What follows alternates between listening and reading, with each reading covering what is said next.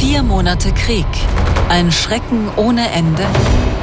Der Radio 1 Kommentatoren-Talk live aus dem Studio 14. Die RBB Dachlounge. Mit Marco Seifert.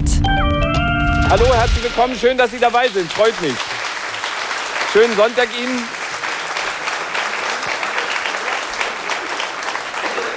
Wenn Sie, liebe Radio 1-Hörerinnen und Hörer, die uns jetzt zuhören, äh, das, äh, ich sage es jedes Mal, diesmal stimmt es das erste Mal, das schönste Publikum der Welt sehen wollen und äh, die bestaussehenden Kommentatorinnen und Kommentatoren und den schicksten Kabarettisten der Welt, dann gehen Sie auf radio1.de. Dort gibt es einen Video-Livestream, da können Sie uns alle sehen. Lohnt sich auf jeden Fall. Und hier sitzen dann bitte alle entsprechend gerade. Danke. ja, vier Monate nach dem 24. Februar, dem Angriff Russlands auf die Ukraine, also zumindest ist es uns da bewusst geworden, denn wenn man ganz ehrlich ist, hat Putins Russland die Ukraine ja schon deutlich vorher überfallen. Ich habe es äh, ausgerechnet, wir treffen uns heute hier acht Jahre und vier Monate nach Russlands Angriff auf die Ukraine, denn 2014 hat Russland ja die Krim völkerrechtswidrig annektiert. Sie erinnern sich, damals beteuerte Putin, dass auf der Krim keine russischen Soldaten im Einsatz seien. Wenige Wochen später zeichnete er russische Soldaten für ihren heldenhaften Einsatz auf der Krim aus. Das war ja wirklich so. Und was haben viele deutsche Politikerinnen und Politiker zu der Zeit gesagt? Naja, sinngemäß, ja, das mit der Krim ist nicht super, aber lass mal noch eine Pipeline nach Russland bauen. Ein Jahr nach Besetzung der Krim wurde Nord Stream 2 dann aus der Taufe gehoben. Und ich finde, ja, man muss die damals Verantwortlichen dafür kritisieren und zur Rechenschaft ziehen. Aber seien wir ehrlich, die meisten von uns hat das auch nur am Rande interessiert. Also ich kann mich zumindest nicht an Massendemos erinnern gegen die Besetzung der Krim. Da können wir jetzt alle sagen, was hat die Politik damals geschlafen, aber so richtig gestört hat uns das alle auch nicht oder zumindest die meisten von uns, bevor jetzt Leute schreiben, doch mich hat es damals gestört. Ähm, und jetzt diskutieren wir über Waffenlieferungen. Frieden schaffen ohne Waffen, das kennen wir alle. Da haben vielleicht auch der eine oder die andere demonstriert dafür. Ähm, geht denn Frieden schaffen mit immer mehr Waffen? Das ist eine Frage, über die wir diskutieren können. Diejenigen, die sagen, nein, auf gar keinen Fall Waffenlieferungen an die Ukraine, sagen die dann aber auch, jo, schade für die Ukraine, aber da gewinnt halt Putin, weil er der Stärkere ist? Oder ist das total verkürzt, vereinfacht? Sie sehen, man kann darüber wirklich heftig diskutieren, das werden wir heute auch machen.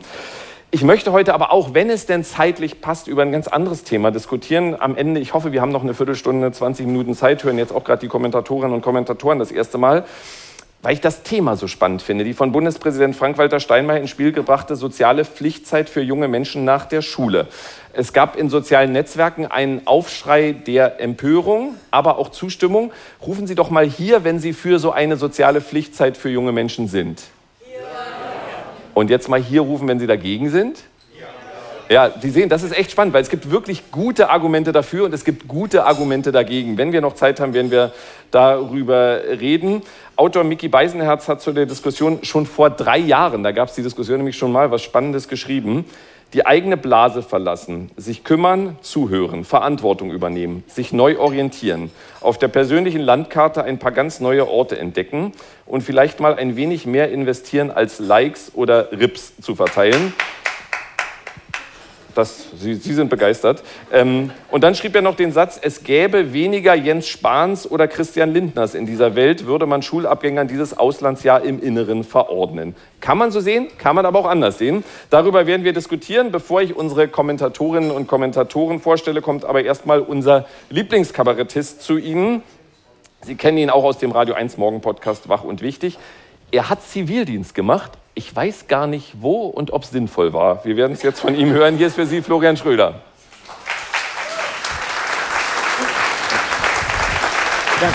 Ja.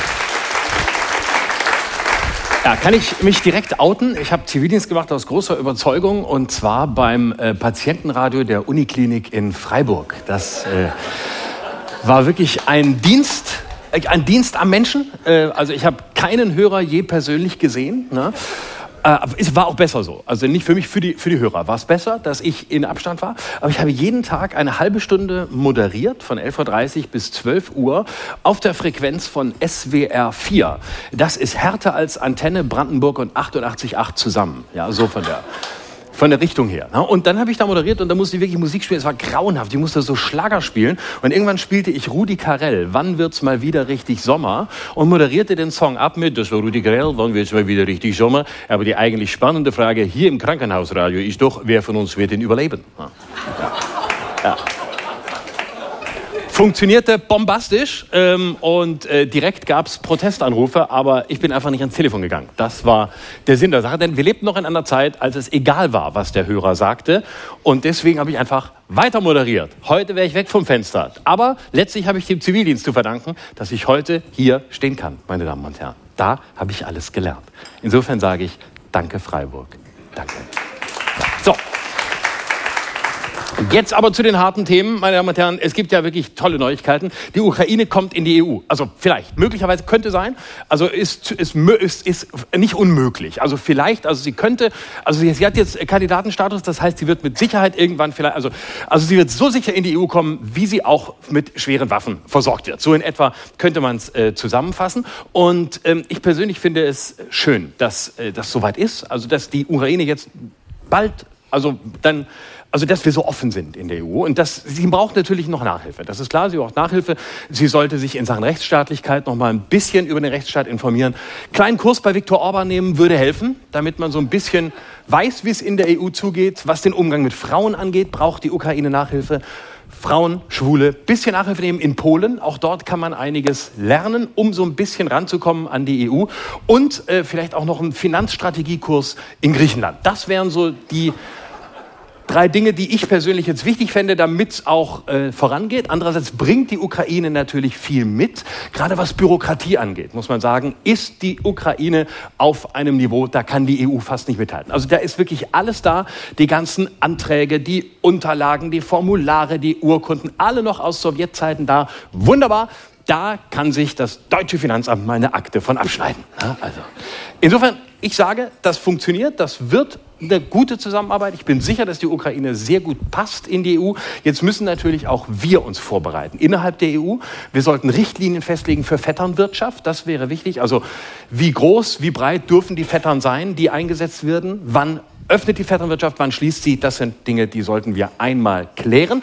Einfach nur, damit wir wissen, wo wir stehen. Und die große Frage ist natürlich auch, wie korrupt dürfen Staatsbedienstete in Zukunft sein? Auch darüber sollten wir uns einigen. Und wenn wir das haben, dann kann es losgehen. Und überhaupt für einen EU-Beitritt der Ukraine spricht natürlich auch die Tatsache, dass es in der Ukraine einen großen Bevölkerungsanteil gibt, der sehr nationalistisch ist, der die EU anschließend aus ihrem Inneren heraus produktiv kritisieren kann. Was wollen wir mehr? Und das Schönste ist, wenn die EU in der Ukraine ist, äh, wenn die Ukraine in der EU ist, so rum, äh, also egal ist letztlich, wenn wir alle zusammen sind, dann müsste Russland im Nachhinein letztlich nur ein Angriffskriegsantragsformular in Brüssel ausfüllen und schon wäre auch der Krieg im Nachhinein, also 25 Jahre in ganz neuem Licht äh, später erscheinen.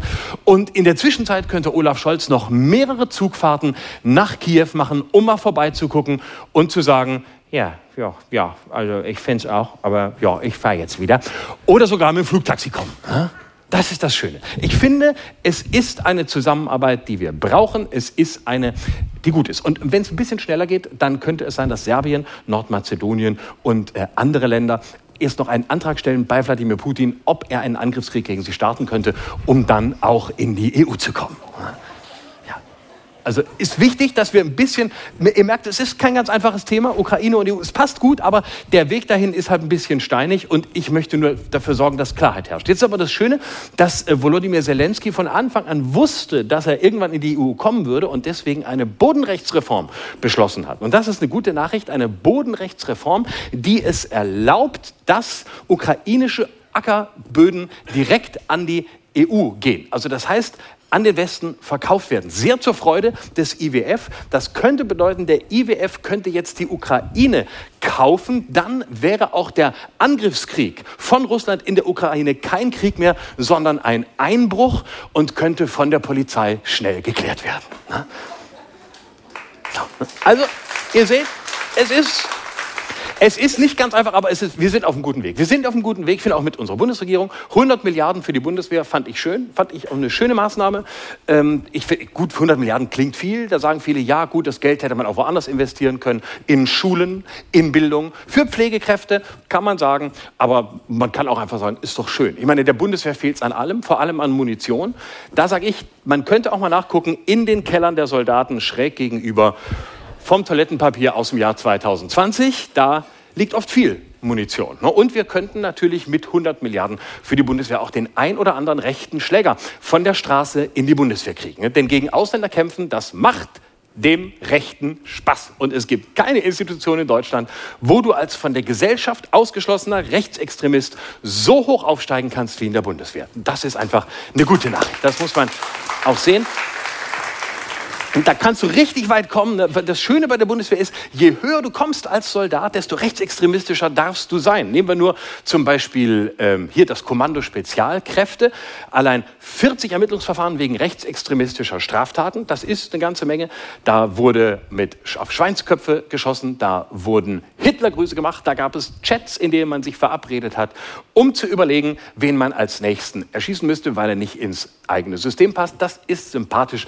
Das ist einfach schön bei der Bundeswehr. Und ich finde, das ist eine Resozialisierungsmaßnahme für Rechtsextremisten, die sonst in Brandenburg und Mecklenburg-Vorpommern verloren wären. Und deswegen sage ich, 100 Milliarden für die Bundeswehr sind gut investiert. Und vielleicht gibt es ja auch ein paar neue Talente, so wie Franco A., dieser Bundeswehrsoldat, der jetzt vor Gericht steht, der sich früher mal als islamistischer Flüchtling getarnt hat, um einen rechtsextremistischen Anschlag zu verüben, um anschließend äh, so zu tun, als sei es ein islamistischer gewesen. Da habe ich gedacht, dass wir so schlaue Soldaten haben bei unserer Bundeswehr, das hätte ich auch nicht gedacht. Ne? Insofern 100 Milliarden, eine gute Investition. Einfach eine gute Investition. Jetzt nicht unbedingt gegen Putin. Ich meine, wenn Putin vor der Tür steht und hier bei uns rein will, äh, das geht ja schneller, als man denkt, dann wird, wird uns die 100 Milliarden, sie werden uns nicht helfen. Denn Putin greift dann direkt unsere neuerdings so grünen Atomkraftwerke an ne? und, und dann zack, ist Licht aus, Schluss mit lustig. Ne? Dann können wir bedingungslos kapitulieren. Das kennen wir schon aus der Geschichte. Aber dieses Mal haben wir wenigstens nicht angefangen. Und das ist doch auch schön, oder? Das ist doch wirklich auch schön. Aber man muss man muss einfach so viel neu ordnen jetzt. Ich meine, es ist auch fies. Man muss sagen, die Ampel kommt an die Macht und so, eine ganz neue Konstellation, eine junge, eine frische Konstellation. Und endlich dürfen die Grünen wieder regieren. Und jedes Mal, wenn die Grünen wieder regieren dürfen, ist Krieg. Das ist auch fies. Ne? Ist auch nicht, ist nicht fair. Ne? Also kommst du so als Partei des Pazifismus, denkst, jetzt machen wir was Schönes. Ne? Robert Habeck hat lange die Stirn schon in Falten gelegt, um bereit zu sein äh, für den äh, Job als äh, Wirtschafts- und Klimaminister, um wirklich nachdenklich zu sein und was zu bewegen und auch nochmal sich schöne Formulierungen überlegt, philosophische Formulierungen, die auch mal so wirken, als hätte er schon tagelang über das nachgedacht, wovon er gar nicht wusste, dass er heute drüber reden muss. Aber ja. Und dann plötzlich bist du an der Macht und dann kommt Krieg. Ne? Und dann musst du reagieren. Und jetzt gibt es ja wirklich, es, es, man kommt gar nicht mehr hinterher. Bei Corona war schon alles so durcheinander. Jetzt ist noch mehr durcheinander. Denn jetzt ist ja so, dass ähm, zum Beispiel gerade bei den Grünen äh, sind, ist man jetzt unter die Bellizisten gegangen. Also sagen die, die gegen schwere Waffenlieferungen sind. Zum Beispiel Toni Hofreiter. Muss ich sagen, bin ich schockiert. Ne? Toni Hofreiter, für mich immer der Typ gewesen, wo ich dachte, wenn der so riecht, wie er aussieht, meine Fresse. Ne? Und, und immer, boah, so, also immer schlecht drauf, der Toni Hofreiter, und so hast immer gesehen, aber immer die schlechte Laune und so, und hast immer gewusst, er hat keinen Bock, nicht? und heute, was soll man denn, auch die Bollgaben schmelzen, ich habe keine Lust mehr, und so die Welt, wenn es ein Gesicht des Weltuntergangs gab, was für mich Toni Hofreiter, ne?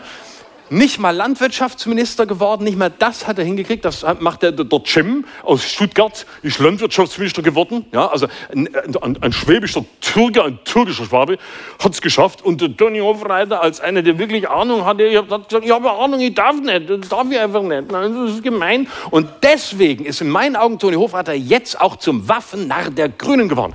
Als ich das gesehen habe. Selbst Lanz war außer sich, als Toni Hofreiter da saß und wirklich die Waffen runter erzählt hat. Ich dachte, der, kann vielleicht Getreidesorten so aufsagen, aber Ja, eine der Madder und der Schützenpanzer und dann haben wir noch das und das brauchen wir in der Südukraine und da kann man 30 Leute, da kann man von hinten nochmal angreifen und wenn sie von hinten durch die Brust einen, dann können sie nochmal das und dann haben wir nochmal da eine G3, 4, 8, 7, Schrägstrich 2 und die kann man einsetzen, da kann man was machen. Ich dachte, wow, ich, das ist für mich, das ist für mich Kompetenz. Er hat nur ein bisschen, ein bisschen oft da äh gesagt und, und äh, dann haben wir noch die, äh, weil er hat es gerade erst frisch auswendig gelernt. Man kennt das, als Bühnenkünstler kennt man das, wenn man die Waffen erst kurz vor der Show auswendig lernt, dann kommen manchmal manchmal Äs dazwischen. Ne? Aber, aber er war sehr auf der, äh, sehr, äh, äh, und so. Ich habe äh, wirklich die, die Waffen kommen bei Toni Hofreiter wie aus der Pistole geschossen. Und das ist und das bei den Grünen. Aber, aber man hat eben verstanden, man hat eben verstanden, irgendjemand muss den Job ja machen, weil der Kanzler will nicht. Ne? Der Kanzler ist ja eher so einer, der sagt, ich, ich sag nichts,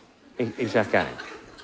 Ich werde oft gefragt, ob es schwer ist, Olaf Scholz zu parodieren. Ich sage, nein, es ist wunderbar, es ist wunderbar. Man muss, braucht ein bisschen Zeit, ne, weil es natürlich jetzt kein, kein äh, Schröder ne, oder so, ne, wo man gleich weiß, ah, ne, Schröder, hallo, weißt du gleich, wie Putin lebt und das wird sich auch nicht ändern. Ne, so. Scholz, da muss man ein bisschen, muss man einfach gar nichts. Man muss einfach nur. Man muss einfach, ist jetzt für Radiohörer nicht so attraktiv.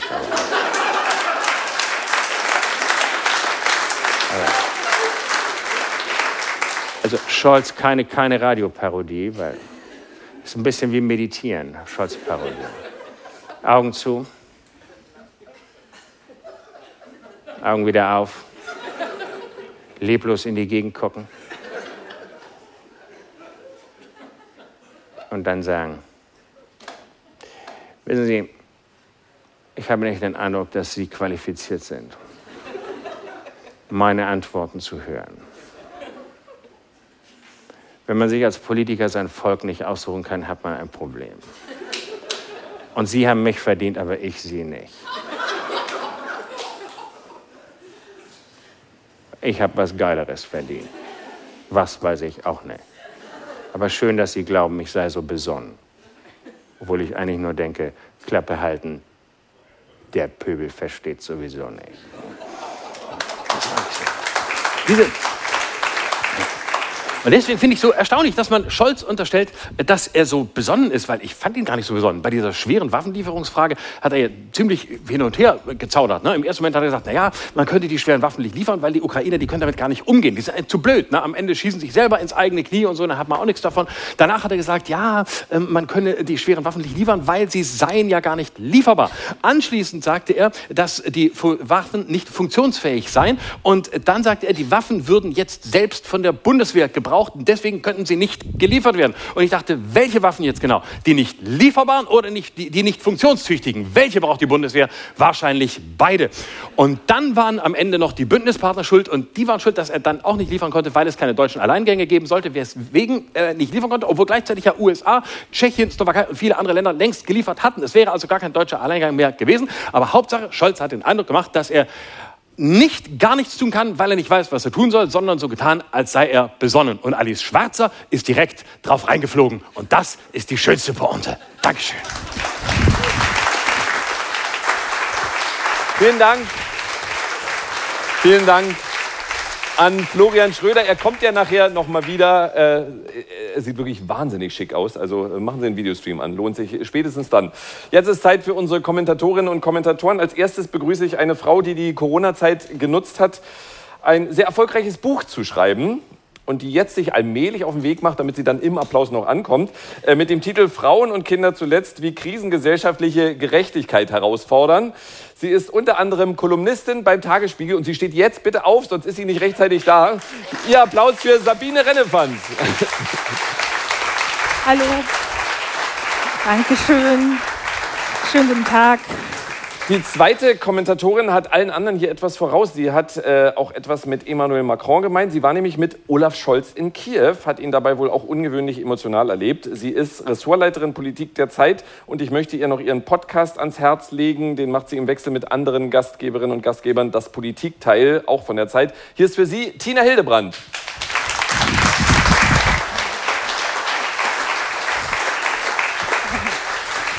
Ich freue mich sehr, dass er mal wieder dabei ist. Er ist Jurist und Politikwissenschaftler. Er ist Redakteur der politischen Monatszeitschrift Blätter für deutsche und internationale Politik. Er sieht in Deutschlands Umgang mit dem Ukraine-Krieg eine große Schizophrenie. Was er damit meint, diskutieren wir heute mit Albrecht von Lucke.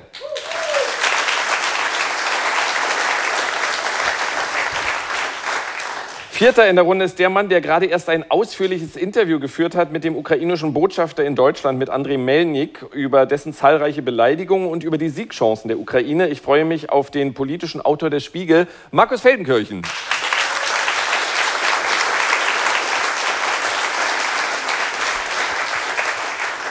Komplettiert wird die Runde von dem Mann, der ja angeblich so sportlich ist, aber trotzdem hier in die 14. Etage mit dem Fahrstuhl gekommen ist. er findet die Auftritte von internationalen Spitzenpolitikern in Kiew, wie er schrieb, cringe und als eine Art Theateraufführung. Hier ist für Sie der Kolumnist der Berliner Morgenpost. Herzlich willkommen, Dr. Hajo Schumacher. Hallo. Schön mit Apfelschorle und Jutebeutel ist er da. ich möchte, dass du auf meine Shorts hinweist. Ich habe extra für dich nicht die Beine rasiert. Ja, also ich hätte mir ja gewünscht, dass viele den Videostream nutzen. Das ist aber gerade dadurch zerstört worden. Mhm. Äh, Tina Hildebrand, Sie durften die Reisegruppe Olaf Scholz nach Kiew begleiten. Wir kennen den, wurde ja auch gerade angesprochen, den Bundeskanzler jetzt nicht als Emotionsbolzen. Ähm, glauben Sie, dass seine Reise den, seinen Blick auf den Krieg und damit auch vielleicht seine Politik verändert und verändert hat? Na, ich glaube, dazu hat es nicht gereicht. Der Florian Schröder hat es ja schon äh, sehr plastisch rübergebracht. Er ist keine Emo-Bombe, aber ich glaube, er war schon beeindruckt. Und ich glaube, man kann auch nicht nicht beeindruckt sein, wenn man da hinfährt und sieht, wie es da aussieht. In, wir waren in, sind durch Butscha gefahren, einen dieser am meisten zerstörten Vororte nach Irpin, wo auch sozusagen die Front war. Und ähm, das ist schon extrem beeindruckend. Trotzdem, und ich glaube, Olaf Scholz war auch beeindruckt, was man nicht daran gemerkt hat, dass er es gesagt hat, sondern dass er noch weniger als sonst gesagt hat. was in dem Fall aber vielleicht auch gar nicht schlecht war. Ähm, äh, so Macron ist da immer rumgerannt, hat sehr viele Hände geschüttelt und an seine Brust gezogen und so. Äh, das wirkte, glaube ich, eher dann so ein bisschen Danke. vorbereitet und einstudiert. Aber so weit zu gehen, dass er seine Politik verändert, ähm, das, glaube ich, würde ein Olaf Scholz nicht für sich akzeptieren. Ich glaube, er sieht es auch so, wenn das der Fall wäre, dass ein solcher Besuch ähm, das so ändert, dann hätte er vorher was falsch gemacht, weil, man rutscht gerade dieses Vorteil ab, ähm, sein Anspruch ist natürlich, dass er alles immer schon wusste und durchdacht hat. Und der Herr und vom Ton ruhig äh, gerade einfach hierher kommen, gar nicht gebeugt laufen, sieht jetzt eh gleich jeder, deswegen genau. alles gut. Und deswegen natürlich sich das alles vorher schon überlegt hat und auch so schlimm es ist, nicht umzustimmen Also ich glaube, eine also man hatte vorher gedacht, vielleicht wird das so eine Art Neustart irgendwie oder es gibt so eine Art Scholz-Doktrin oder so. Das ist nicht passiert. Ja, ich muss jetzt ganz kurz sagen, es ist wirklich eine schwierige Situation für Tina Hildebrand, gerade für alle, die es am Radio hören. Ja. An ihren Ohren wird von allen Seiten gezerrt, damit das, das, das Mikrofon hält. Ganz schön. Sie versucht dabei, kluge Gedanken zu formulieren. Und ich muss ja. jetzt leider auch mit ihr weiterreden, aber wir kriegen das, innerhalb der nächsten zehn Minuten hin. Ja, doch, jetzt Super. ist besser. Ähm, jetzt habe ich gefragt, ob das Olaf Scholz Blick auf den Krieg verändert hat. Aber werden wir mal persönlich. Sie sind ja auch jemand, ähm, die Meinung hat, Meinung veröffentlicht. Hat das denn diese Reise Ihren Blick auf den Krieg verändert? Nee, verändert nicht, glaube ich. Also ist, man muss das ja sagen, wenn man da unterwegs ist, in so einer, mit, mit so einer unfassbaren, jetzt rutscht das hier schon wieder runter, mit so einem unfassbaren Trost. Hätten wir vielleicht also, erstmal ein Handmikro, ähm, dann machen wir bis zur Mitte mit ihr mit dem Handmikro weiter, weil das kriegen wir hier nicht hin. Das ist sonst Also das waren ja sozusagen, also ein französischer Präsident, ein italienischer Regierungschef, eine unglaubliche Entourage, unglaublich viel Sicherheit, Spezialkräfte und so weiter.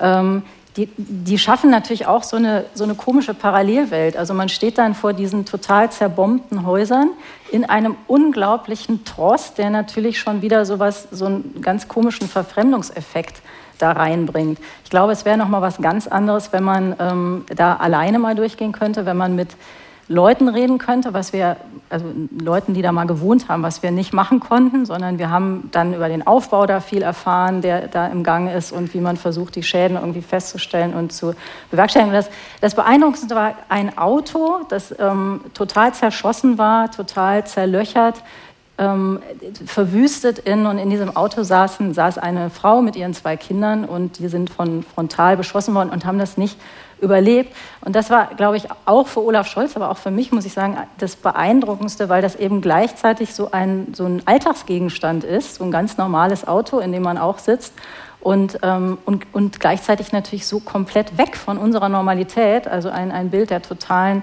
Verwüstung. Und das war sehr, sehr konkret und sehr, das war, glaube ich, das mit am beeindruckendsten. Und ja, in Kiew hat man irgendwie Luftalarme mehrfach am Tag. Und da reagiert aber auch gar keiner mehr drauf. Also die Leute ähm, gehen weiter, sitzen im Café, keiner steht auf. Und das ist auch beeindruckend, also wie die Bevölkerung da, wie die umgeht damit, wie, wie die sich im Grunde dieser Kriegsnormalität dann auch da ähm, entgegenstellt. Mhm. Sabine Rennefanz, fanden Sie es auch peinlich, dass Scholz erst so spät nach Kiew gereist ist oder haben Sie das eher als mediale Aufregung empfunden? Na, ich würde mal sagen, er hatte quasi ähm, Pech, dass, also in dem Moment, als März in Kiew war, wir erinnern uns mit dem Zug und so und schöne Reise, ähm, da, da war eigentlich klar, ähm, jetzt ist der Moment für Scholz zu spät, er hätte vorher da sein müssen. Aber wenn wir nochmal uns angucken, was wie Scholz auch seit ja, vor Beginn des Krieges, vor dem 24., ähm, wie er geredet hat. Ich glaube schon, dass da ein ganz schöner Lernprozess bei ihm stattgefunden hat. Also bis vor kurzem fand er noch äh, Nord Stream 2 ein äh, wirtschaftliches Projekt, dann keine Waffen, dann vielleicht. Florian Schröder hat das alles aufgeführt. Und in, in dem Moment, als der Oppositionsführer Merz da diesen Punkt gesetzt hatte, konnte er eigentlich nicht hinterher dackeln. Und dann war er wirklich so, also ähm, das war ja dann quasi wirklich so, ähm, dass da jeder war, Bono, ähm, alle möglichen äh, Schauspieler, Nancy Pelosi und so weiter. Und dann hat er, war er, war er halt unter diesem Druck zu sagen, okay, ich fahre da nur hin, wenn ich was zu verkünden habe, was aber zu verkünden. Und jetzt passte das dann ganz gut, fand ich mit der EU-Mitgliedschaft. Und ich, ich weiß nicht, ich ich fand das jetzt eigentlich ganz gut, dass das jetzt nicht noch so, also dass er da nicht noch so große neue Reden ähm, gehalten hat, äh, sondern eigentlich so dieses, dieses Bild, er sah da, also Florian Schröder hat ja die Mimik sehr schön dargestellt, in Irpin, das war schon eindrücklich und da hat man das Gefühl gehabt, auch dieser ähm, Klotz Schneemann ähm, Scholz ist da doch ein bisschen, ja, dieser, ähm, ich bin so ein bisschen irgendwie immer noch, meine, meine Tochter hat die ganze Woche ähm, äh, die Eiskönigin gehört, ähm, Elsa, Anna, Anna und Olaf. Elsa, jetzt. Olaf der Schneemann und ähm,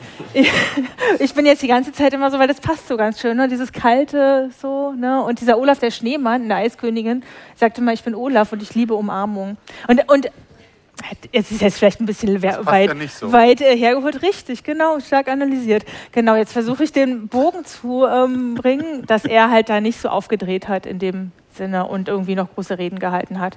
Also ich fand es okay und ich fand es auch in dieser Gruppe mit Macron und äh, Draghi fand ich es okay. Äh, Albrecht von Lucke, wir haben uns in der Pandemie alle an digitale Treffen gewöhnt, also an Schalten statt persönlichem, äh, statt persönlichem Aufeinandertreffen.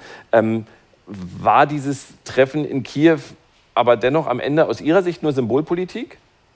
Das war es zuallererst, äh, absolut. Und es wurde ja äh, immer wieder zu Recht gesagt. Ich würde es mal noch viel schärfer formulieren.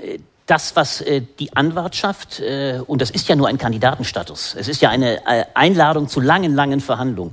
Das war Symbolpolitik, aber von immenser Bedeutung. Das darf man nicht vergessen. Es war ja kein Zufall, dass Präsident Zelensky ausgesprochen dankbar war für diese Anerkennung, dass man, und das steckt dahinter, Teil jetzt damit erklärtermaßen des westlich-europäischen Bündnisses ist. Genau, das, das ist, war das, das was ist, Olaf Scholz mitgebracht hat quasi. Das ist sehr, sehr viel. Das ist zunächst einmal in der Sache als Symbol ausgesprochen viel. Aber, und das macht die brutale Diskrepanz aus, wenn wir uns heute wieder bewusst machen, wie die Lage des militärischen Zustandes in der Ukraine ist, dann ist die so brutal, und das wird uns Tag für Tag wieder gespiegelt. Präsident Zelensky sagt, und wir haben es ja gerade heute sogar gehört, schickt uns endlich diese Waffen, die bei euch auf den Halden verrotten. Äh, unsere Menschen lassen ihr Leben. Also das heißt, das symbolpolitische Signal, wichtig für die Ukraine, ist in totaler Diskrepanz zum militärischen Versagen.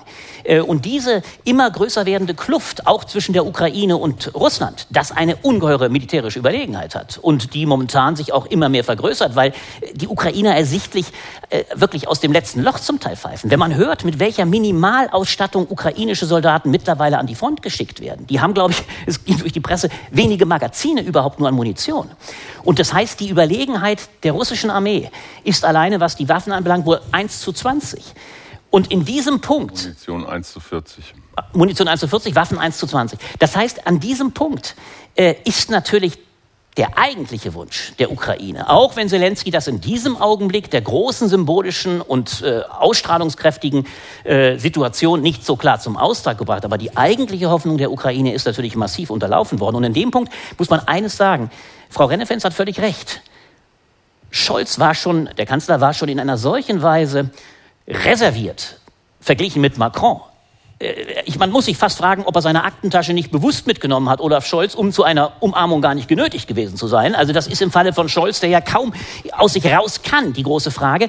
Aber wenn man die Bilder von Macron sieht, der natürlich damit ein Pathos wieder an den Tag gelegt hat vor dem Hintergrund, dass er wenige davor, Tage davor gesagt hat, die Ukraine, äh, wir dürfen nicht weiter Putin demütigen. Er hat gewissermaßen einen solchen Überbau erzeugt, der maximalen Solidarität, die natürlich wieder auch eine enorme Diskrepanz darstellt zu der Nicht-Solidarität in militärischer Hinsicht. Da ist Scholz ausgesprochen ehrlich, denn da kommt von ihm sehr wenig in moralisch-rhetorischer äh, Hinsicht. Markus Feldenkirchen, ich habe es äh, vorhin erwähnt, Sie haben den ukrainischen Botschafter in Deutschland gerade diese Woche, glaube ich, zum, zum Interview getroffen, André Melnik. War er so grob, wie wir ihn manchmal erlebt haben?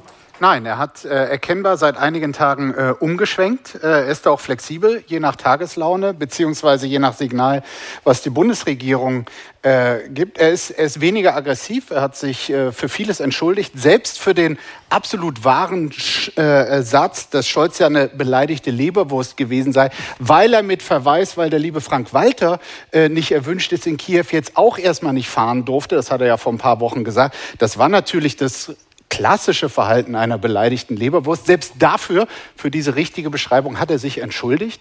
Also ähm, ja, das ist, glaube ich, wirklich Diplomatie nach Tagesform. Ich glaube, es haben aber auch viele gespiegelt, von wegen, dein Anliegen ist ja richtig wir sind ja auf der Seite der Ukraine. Und es ist auch richtig, dass du hier mahnst und immer wieder darauf hinweist, was eigentlich wirklich für uns wichtig wäre. Aber dass die Art und Weise, Leute Arschloch zu nennen oder, äh, oder sonst wie zu beleidigen, vielleicht nicht so zielführend ist. Ich glaube, da haben viele mit ihm gesprochen in der jetzigen Zeit und das versucht er zumindest zu beherzigen. Ähm, aber emotionale Impulskontrolle ist ja auch eine schwierige Sache, die, die lernt man nicht so über Tage oder Wochen. Äh, In Hamburg ja. Herr Schumacher, wie nachvollziehbar ist für Sie denn, wurde ja auch gerade angesprochen, der Frust der Ukraine gegenüber Deutschland? Ähm, groß, aber für alle Realisten noch nachvollziehbar. Äh, noch eine kurze Einordnung vielleicht. Es ist nicht Olaf Scholz nach Kiew gefahren, sondern eine EU-Delegation. Und es ging auch nicht um deutsche Zusagen, natürlich mittelbar schon, aber es ging nicht um deutsche Zusagen und das wollte Scholz ja auch verhindern, so wie viel Panzer liefern wir, sondern diese EU-Mitgliedschaftseventualität ist ein Geschenk, das ist vergiftet, weil kein Zelensky, kein Melnik kann was dagegen sagen. Das ist so, ne? es, ist, es ist halt leider nur eine bunt verpackte Box, die aber am Ende des Tages leer ist wissen wir von den anderen. Deswegen waren ja Macron und auch Scholz vorher auf, den, auf dem Balkan, um den anderen Beitrittskandidaten zu sagen, äh, das, das, wird schon nicht so. Die Situation der Ukraine ist ähm, schwierig aus einem ganz einfachen Grunde. Olaf Scholz und auch Macron entscheiden natürlich, machen wir die Sache der Ukraine, dieses große, der Kampf um die Freiheit, der Endkampf gegen Putin, gehen wir in diese Endkampflogik rein und wollen Putin wirklich niederringen um die Krim, wo die Schwarzmeerflotte liegt, wo Putin bis zur letzten Patrone kämpfen wird? Oder aber konstruieren wir jetzt schon sowas wie einen kleinen Ausweg, das heißt eine Ukraine, wie auch immer die dann aussieht, nach Waffenstillstandsverhandlungen, kommt zur EU. Und das ist der entscheidende Punkt und der ist schwierig. Wir wissen gar nicht, welche Ukraine dann mal irgendwann in die EU kommt. Wenn Volodymyr Zelensky, der aufopferungsvoll kämpfende Kriegspräsident, diesen Krieg verliert, dann wird er womöglich nicht wiedergewählt. Wissen wir, wer dann gewählt wird? Wissen wir, in, in welches Territorium die nächste Ukraine eigentlich umfasst? Das ist alles brutal, aber es, es ist eine Realität. Und die Tatsache, dass Olaf Scholz noch nie gesagt hat, die Ukraine muss gewinnen, sondern die Rhetorik lautet ja immer, darf nicht verlieren oder sowas in der Richtung, zeigt ja, dass die schon letztendlich auf den Tag danach hinarbeiten. Und ich finde, die Frage, Albrecht von Lucke hat es gerade gesagt, durchaus berechtigt. Wollen wir jetzt auch wirklich noch den letzten jungen Mann mit zwei halbvollen Magazinen an die Front jagen und verheizen? Oder wollen wir einen möglichst schnellen Waffenstillstand? Und das sind die, das sind die zwei wirklich völlig unterschiedlichen Pfade. Der epische Endkampf, wir, der Westen kämpft hier so. Oder aber die schnelle Lösung, seht zu, dass dieser Quatsch irgendwann mal aufhört.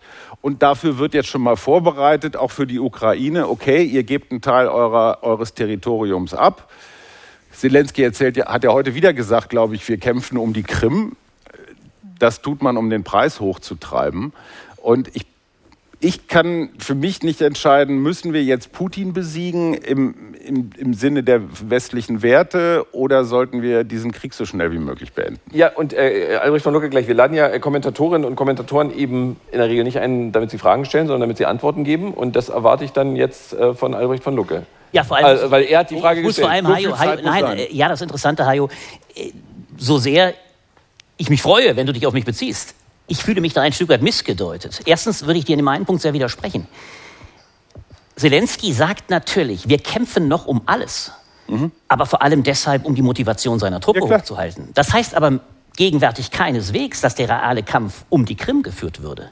Der reale Kampf, der gegenwärtig er- in der er Ukraine so gekämpft wird, gesagt. ja, das hat er gesagt, um die Motivation hochzuhalten. Der reale Kampf, der gegenwärtig in der Ukraine Tag für Tag geführt wird, geht um die Frage, ob noch irgendwie dieser Donbass gehalten werden kann. Mhm, Antwort In nein. der An möglicherweise nein, aber jedenfalls immer erschwerter, deswegen ein ungeheures Rückzugsgefecht, wie Experten sagen, möglicherweise sogar dezidiert in die Städte, weil dort in den Städten die ukrainische Armee noch eher verteidigungsfähig ist unter enormen Zerstörungen, als sich auf dem Lande, wo sie gar keine Möglichkeiten des Schutzes haben gegen die völlig übermächtige Art- Artillerie der Russen. Das heißt, momentan ist die Frage noch nicht so einfach zu beantworten. Du hast es mir so schön nahegelegt. Ich würde eher sagen, wahrscheinlich ist es deine Position. Ich bin noch nicht an dem Punkt, wo man so einfach sagen kann, empfiehlt den Ukrainern ohne weiteres, schmeißt die Waffen weg. Nein, so nicht. Naja, aber das wird ja durchaus, ich fand das, naja, aber du hast es ein bisschen angedeutet. Die Überlegung wäre die, und es ist ja auch wahr, in der, in der Brutalität des tagtäglichen Opfers von jungen Menschen, das muss man ja einfach wirklich knall sagen. Zelensky spricht mittlerweile von 200 toten Soldaten, ukrainischen Soldaten am Tag, von den Verletzten noch gar nicht zu reden. Ist natürlich die Frage wirklich im Raum. Kann man das moralisch, auch er muss sich und wird sich diese Frage wahrscheinlich tagtäglich stellen, kann man das moralisch, kann man das politisch noch begründen, wenn nicht, und jetzt kommt's, wenn nicht aus dem Westen endlich und auch schneller Waffen geliefert werden, die, und darauf kommt es an, gegenwärtig, das ist die Hoffnung gegenwärtig der Ukraine, zumindest noch eine solche Augenhöhe zwischen diesen beiden Armeen irgendwie schaffen, dass der Kampf noch eine Weile fortgesetzt werden kann, um zumindest bessere Verhandlungsbeziehungen noch- sein. und noch mehr Tote. Ja, ja ich will Ja. nur mal schildern, ich will nur mal schildern, in welcher Lage gegenwärtig. Jetzt kommt die, du, Der letzte Punkt. der, wirklich der allerletzte Punkt. Jetzt kommt die den jetzt mal, Punkt jetzt mal zu uns, zu uns, zu uns bezogen. Und das macht unsere Drama. Du hast vorhin von der Schizophrenie gesprochen, der sich alle, bei der wir uns alle fragen müssen, auch unsere Politiker, was sie eigentlich sagen. Scholz sagt ja immer, es ist nur, nur die Ukraine entscheidet. Nur die Ukraine entscheidet. Völliger Unsinn. Und es ist, wir sind völlig solidarisch zur Ukraine. Am Schluss hat er sich dann noch zu den, aus seinem Munde auch ein wenig, äh, ja, äh, absurd erschienenen Worten, es lebe die Ukraine, es lebe Ukrainer, er hat da sich hinreißen lassen. Es ist bloß so brutal.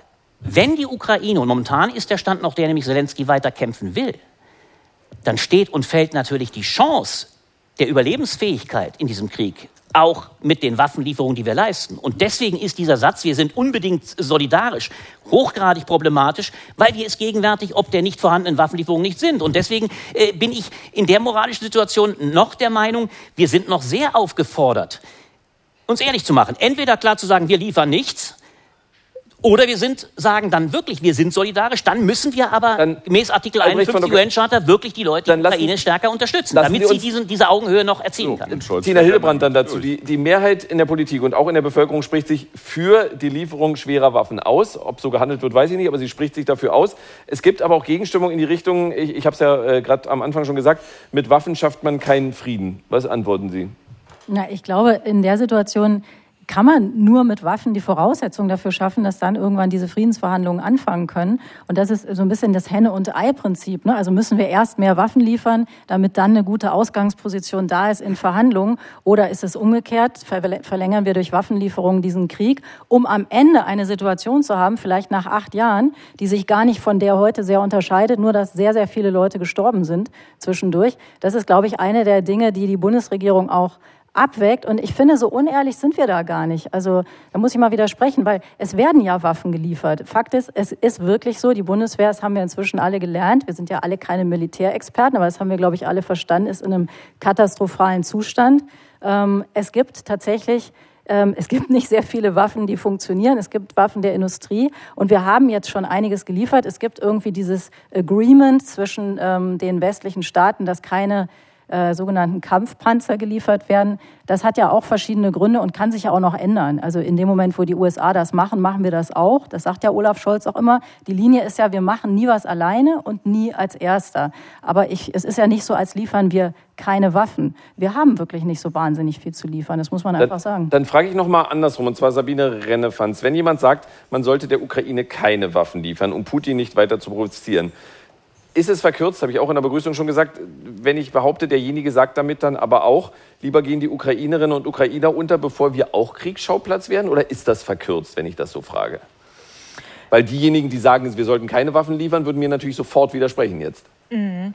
Ich glaube, also, das ist jetzt nicht meine Meinung, aber wenn ich die Leute, die diese Meinung vertreten, richtig interpretiere, ist es, glaube ich, doppelt. Also es ist erstmal so dieser Gedanke, mit Waffen schafft man keinen Frieden und es werden halt noch mehr junge 19-Jährige, die eigentlich irgendwie studieren sollten, werden dort irgendwie verheizt. Ähm, auf dem äh, Schlachtfeld. Also dieses, äh, glaube ich, auch ein Unverständnis für diese Kampfbereitschaft. Also gerade so viele D Diskussionen auch mit ähm, mit meinem Vater zum Beispiel, auch mit äh, so diese diese Generation, die selbst so vielleicht im Nachkriegszeit geboren sind, die so diese diesen Kampf ähm, der Ukraine auch nicht so richtig nachvollziehen können und, und so sehen und einfach nur die Opfer sehen. Und dann natürlich diese Angst diese wahnsinnige Angst vor einer, ähm, einer Eskalation und dass wir reingezogen werden, diese Angst vor dem Atomkrieg, die ja im Übrigen auch Olaf Scholz selbst ähm, artikuliert hat äh, in diesem Spiegel-Interview. Wir erinnern uns, drei Tage später hat er dann doch gesagt, dass wir, ähm, dass, dass wir Waffen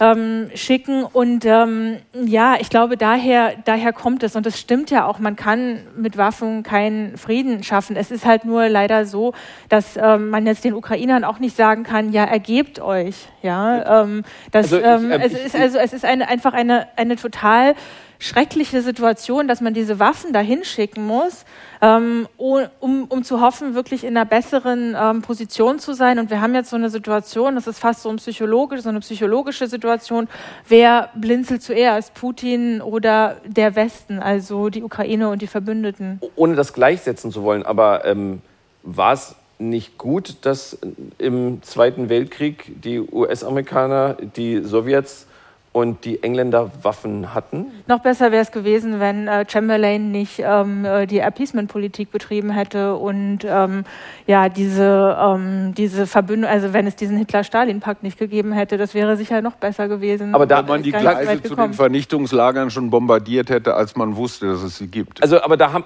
also ich möchte jetzt nicht zu verkürzt machen, möchte auch nicht zu viel Ärger auf mich ziehen, aber kann man an dem Punkt nicht sagen, da haben dann am Ende Waffen Frieden ja, aber geschaffen. Entschuldigung, das war aber gegen Deutschland. Also ja. wollen wir jetzt mit schweren Waffen gegen Russland kämpfen? Der Vergleich hinkt auf beiden Beinen. Hier geht es um die Ukraine. Ja. Na, wieso, aber, Hajo, äh, mit Verlaub, es ist erstmal tatsächlich festzuhalten, dass dieser Satz, man kann mit Waffen keinen Frieden schaffen, historisch völlig falsch ist. In der Tat wurde der Krieg, der Zweite Weltkrieg, nur dank der Waffen so der Sowjetunion und inklusive der ukrainischen Kräfte na, Moment mal, der Vergleich stimmt aber trotzdem nicht. Der, der, der, der, Vergleich ist deswegen ein riesiges Problem. Ich sage ja äh, vorne, dass ich es nicht gleichsetzen will, nur dass das falls das Aber. Nein, ich will doch dich gerade unterstützen. Der Vergleich ist deswegen trotzdem ein Problem. Wir können nicht in der Absolutheit das sagen, aber der danke, es geht. Der Vergleich ist ein Problem, weil erstens die totale Niederlage Russlands in der Tat denn das war überhaupt nur der Grund, warum das Ende Nazi-Deutschlands herbeigeführt wurde. Ohne die totale Niederlage, die ja das zweite Mal überhaupt Deutschland erleben musste, die erste, nämlich der Erste Weltkrieg, war anscheinend nicht total genug. Das haben die Alliierten gelernt, deswegen musste es diesmal eine totale sein. Das war natürlich in dem Augenblick nur möglich, weil Deutschland nicht die Atombombe gehabt hat. Hätte Hitler Deutschland die Atombombe gehabt, äh, an der man, Sie wissen es, bis zum Ende gewaltig gearbeitet wurde, vielleicht ja nur wenige Tage oder Monate äh, rechtzeitig noch gekommen, dann wäre eine totale Niederlage auch Deutschlands nicht möglich gewesen, weil Hitler unter allen Umständen diese Bombe eingesetzt hätte. Gegenwärtig, und das macht es aber so spannend, und deswegen zu Ihrer Angst, Frau Rennefanz, ja, am Anfang war die Angst vor dem Einsatz der Atombombe durchaus berechtigt, nur ist der, die Lage momentan eine ziemlich andere. Gegenwärtig ist Putin auch in der Lage, zu Hause diesen Kampf mehr und mehr als einen Sieg zu verteidigen. Es geht momentan nicht um die Hauptgefahr, dass Putin, wie Macron das sagte, gedemütigt würde und deswegen die Atombombe einzusetzen geneigt sein könnte. Nein, es geht darum, überhaupt nur diese Ukraine so zu verteidigen, dass selbst das Minimalwort von Scholz, der nämlich immer nur sagte, die Ukraine muss bestehen, das ist ein genau. markanter Satz, der immer sagt, naja, sie muss irgendwie noch bestehen, das heißt, es muss etwas davon übrig bleiben. Aber genau. stellen wir uns vor, nicht nur der Donbass, der wahrscheinlich verloren geht, das ist sehr anzunehmen. Denn selbst wenn eines Tages Verhandlungen geführt werden, wird Putin wahrscheinlich diesen Donbass bekommen. Aber stellen wir uns mal vor, er wird auch den Süden bis zu Odessa beispielsweise. Er wird die äh, Region des Schwarzmeers bekommen. Dann wird irgendwann der Bestand der Ukraine so gefährdet, äh, dass es nicht darum geht, dass Putin die Atombombe einsetzen muss, weil das muss er zum gegenwärtigen Zeitpunkt schon nicht. Ich glaube auch übrigens, dass er so real noch ist, dass er nicht unbedingt den Krieg gegen die NATO damit entfesseln will, denn das wäre damit inbegriffen, sondern es geht darum, wirklich gegenwärtig die Frage zu beantworten, kann man noch davon ausgehen, dass die Ukraine wirklich so stark noch einmal werden kann, dass sie den relevanten Teil ihres Bodens verteidigen kann? Nur darum geht es. Ich, äh, Marco, also Tina Hildebrand hat sich gerade gewählt, aber... Nur noch mal, Moment, Entschuldigung, ich wollte noch mal sagen, das ist jetzt nicht meine persönliche Angst ähm, vor dem äh, Atomkrieg gewesen. Ich wollte das ja genau. eher, eher, erklären. Also ich denke, die Gefahr im Westen ist jetzt eher, dass das Interesse nachlässt und dass die wirtschaftlichen Auswirkungen, also Putin muss jetzt gar nicht mehr mit der Atombombe drohen, er hat ja viel äh, effektivere Mittel und dass wir uns quasi durch diese, also dass die Folgen der Sanktionen und der ähm, Lebensmittelblockaden, dass das auf die europäischen Länder im Westen einfach zurückwirkt. Und man sieht ja schon, also wie die Ukraine das Thema in der Relevanz runterrutscht und ähm, es einfach immer schwieriger wird, auch so diese Solidarität ähm, zu schaffen. Das wollte ich noch sagen. Markus Feldenkirchen, ähm, ich, ich hänge immer noch an dem Satz, Frieden schaffen äh, mit Waffen gab es historisch, um zumindest sich auf diesen Punkt zurückzuziehen, äh, äh, war Albrecht von Lucke zum Glück an meiner Seite. Ähm, stimmen Sie dazu, dass wir, um Frieden zu bekommen, braucht die Ukraine sehr viele Waffen? Ja, absolut. Also und deshalb finde ich auch die Strategie der Bundesregierung überhaupt keine Strategie. Das ist gar nichts. Äh, es ist nichts Halbes und nichts Ganzes. Äh, diese Form der Minimalunterstützung wurde jeweils nur nach maximalem Druck, sowohl aus den eigenen Reihen von Leuten wie Toni Hofreiter, Frau Strack-Zimmermann etc., Journalisten, die sehr kritisch über die Bundesregierung, Gott sei Dank, äh, schreiben, plus internationaler Druck, vor allem die Anführer der osteuropäischen Staaten, ein bisschen auch Druck aus Amerika kommt. Dann wurde immer eine Minimaltranche. Okay, was können wir jetzt hier? Vielleicht noch so, eine, so ein Mars-Raketenwerfer, okay, ja, oder so ein Flugabwehrsystem. Da bedanken sich die Ukrainer. Das kommt aber irgendwann im Oktober. Vielleicht. Mhm. Ähm, diese Panzerhaubitze äh, 2000, da hat, äh, ich war im Toni Hofreiter Schnellseminar, das ist tatsächlich die effektivste Waffe. Die ist jetzt auch angekommen, angeblich, seit Anfang Sieben. der Woche. Sieben Stück. Die Bundeswehr hätte 100 zur Verfügung. Die sogar funktionsfähig. Also das, es ist nur diese Minimalunterstützung. Und in dem Ausmaß muss man sagen, da ist Deutschland nicht das einzige Land, was so eine solche Minimalunterstützung. In dem Ausmaß kann man es fast lassen, weil wir sehen es, die Russen werden nicht gestoppt und Frieden ist wirklich nur denkbar, wenn auch auf dem Schlachtfeld, so schlimm das klingt, für Putin der Preis so hoch ist und der Widerstand so enorm ist, dass er sagt, okay, das bringt so nichts, lass uns verhandeln, lass, lass uns schauen, dass die, die Teile, die wir jetzt eingenommen haben, auf russischer Seite bleiben. Wenn der, wenn der Widerstand so wegbricht, äh, wie das zurzeit auf ukrainischer Seite ist, weil der Nachschub an Waffen fehlt, nicht die Begeisterung oder der Einsatz der äh, Soldaten, äh, sondern weil einfach die, die, die Übermacht an Waffen und Munition so der hat, ist, dann geht Putin natürlich so weit er kann. Naja, da darf man sich keine Illusion Aber man sieht doch eine Strategie dahinter. Kurz, jetzt haben sich jetzt drei Menschen gemeldet, nämlich Tina Hildebrand, Hajo Schumacher und Sabine Renner-Au. Aber das kriegst du, wollte ich noch sagen, Max, das kriegst du ja nur hin, im Grunde, wenn die NATO selber der Kriegsgegner wird. Also du kannst, also selbst wenn wir viel mehr liefern, dann wäre das immer noch diese wahnsinnige Übermacht, die Hajo und Herr von Lucke beschrieben haben. So, und du kannst nicht die äh, Ukraine so beliefern, dass die da auf Augenhöhe oder überlegen werden. Das kannst du nur, wenn du Kriegspartei bist. Und das ist dann die Frage. Und Nein. die Entscheidung ist am Anfang gefallen, dass alle, dass Deutschland gesagt hat und alle anderen NATO-Staaten, wir machen einen Unterschied zwischen Leuten, die im Club in der NATO sind und denen, die nicht drin sind. Tina Hildebrand, und unterhalb der Linie versuchen wir die Ukraine zu unterstützen. Dann widerspreche ich an dem Punkt mal kurz, also oder, oder frag nach. Sieben Hand Panzerhaubitzen geliefert, sind wir nicht Kriegspartei. 80 geliefert, sind wir Kriegspartei? Verstehe ich das so? Die Ukrainer Nee. müssten auch mit 80 umzugehen. Der, Also so ist es es ist schon. deswegen ein bisschen, bisschen verrückt, weil ja keiner weiß, es hängt ja von Putin ab. Also die Frage, deswegen da stimme ich zu, es ist Quatsch, glaube ich, sich Putins Kopf zu zerbrechen, weil wann der sagt, für mich ist jetzt irgendwie die Grenze überschritten, das weiß nur er, deswegen ist das auch Quatsch, sich danach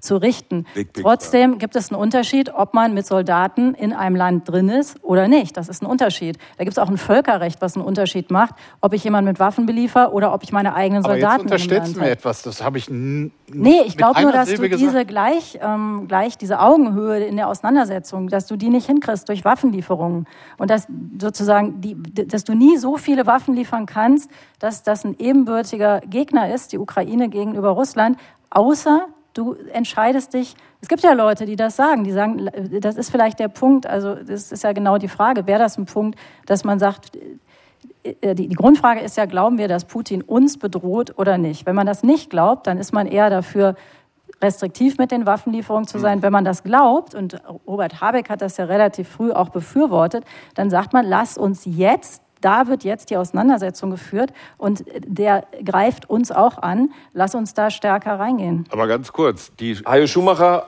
dann Sabine Rennefanz. Markus hat ja völlig zu Recht darauf hingewiesen, dass ganz viele der schweren Waffen im Herbst kommen.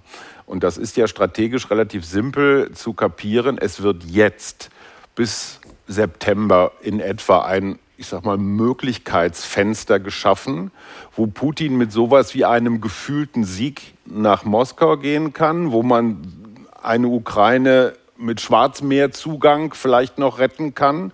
So, das heißt, diese erst im Herbst gelieferten Waffen sind eine Art von Drohung. Wenn die erstmal in der Ukraine sind, dann wird es richtig mühsam, auch für dich, Putin.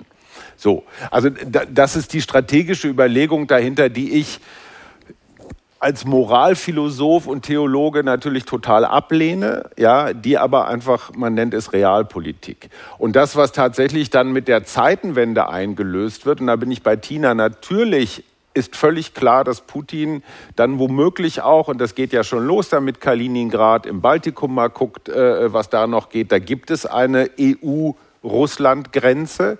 So, wenn es diesen Ukraine-Frieden gibt, dann werden wir von der alten Doktrin, Frieden in Europa ist nur mit Russland möglich, komplett abweichen und wir werden eine neue Art von Mauer, wahrscheinlich auch nuklearer Mauer durch Europa haben. Dann wird vom Baltikum bis runter zum Schwarzen Meer werden wir wieder so einen eisernen Vorhang haben, wo äh, wo die Panzer, wo die äh, Marschflugkörper stehen, die in ein paar Minuten in Moskau sind. Und das ist die Zeitenwende. Ja? Also der Kalte Krieg kommt wieder und zieht sich wieder mitten durch Europa. Und die Ukraine ist dann, naja, wie nennt man das dann immer so ein bisschen hässlich Pufferstaat. Jetzt, ja, äh, ich, Aber deswegen ist, glaube ich, diese, diese EU-Mitgliedschaft wichtig, weil das ist genau das Signal. Da geht es ja nicht darum, die Ukraine zu belohnen, sondern es geht darum, Russland zu sagen, nix Pufferstaat. Genau. D- Das, äh, das gibt es nicht mehr, dieses Konzept, dass wir euch sozusagen Länder überlassen als Genau. Pufferstaat oder so, sondern die gehören zu uns. Also das, was überbleibt, gehört zu uns. wir sind wieder an dem Punkt, dass ich mich frage, warum ich mich auf diesen Talk überhaupt vorbereite, wenn ich eh keine Fragen davon stelle. Sabine Rennefanz.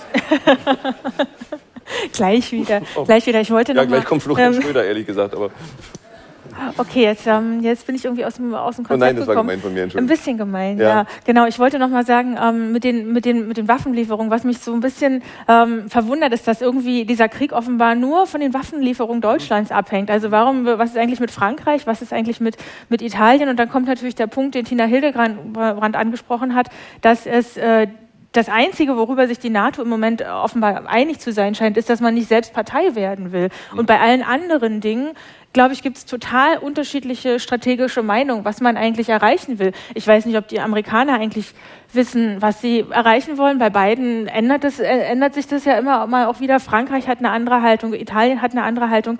Also das strategische Ziel, was ist das eigentlich, wenn die Ukraine verloren hat? Also was, was was konstituiert eigentlich eine Niederlage oder ein Sieg? Also das muss man auch noch mal stärker diskutieren. Albrecht von Lucke, da ist eine große Uhr, eine Minute. Das ist ja toll. Dann äh, mache ich eine Ankündigung, wir können dann nachher gleich weitermachen, weil es ist ein Jammer. Die Diskussion ist ja zentral. Also, um es genau zu sagen, man kann eines, was Sabine Rennefanz äh, betont hat, noch vielleicht deutlicher sagen. Die Bereitschaft, in diesen Krieg zu intervenieren und auch zu investieren durch Verteidigung der Ukraine, nimmt sukzessive mit der Entfernung zur Ukraine ab, um es ganz deutlich zu sagen. Und da ist Deutschland natürlich in einem anderen Maße, auch wenn Frankreich, Italien, wo es mittlerweile fast zur Zerreißprobe der Koalition kommt. Äh, Italien ist die große Frage, liefert man überhaupt äh, schwere Waffen? Das geht bis äh, zum Riss der Koalition. Trotzdem ist Deutschland, auch wenn der ganze Westen Europas sich da nicht gerade rühmlich verhält, ist Deutschland meiner Meinung nach in einer anderen Verantwortung. Wir sind auch geschichtlich sehr viel, und nicht nur geografisch, sehr viel näher dran an der Ukraine.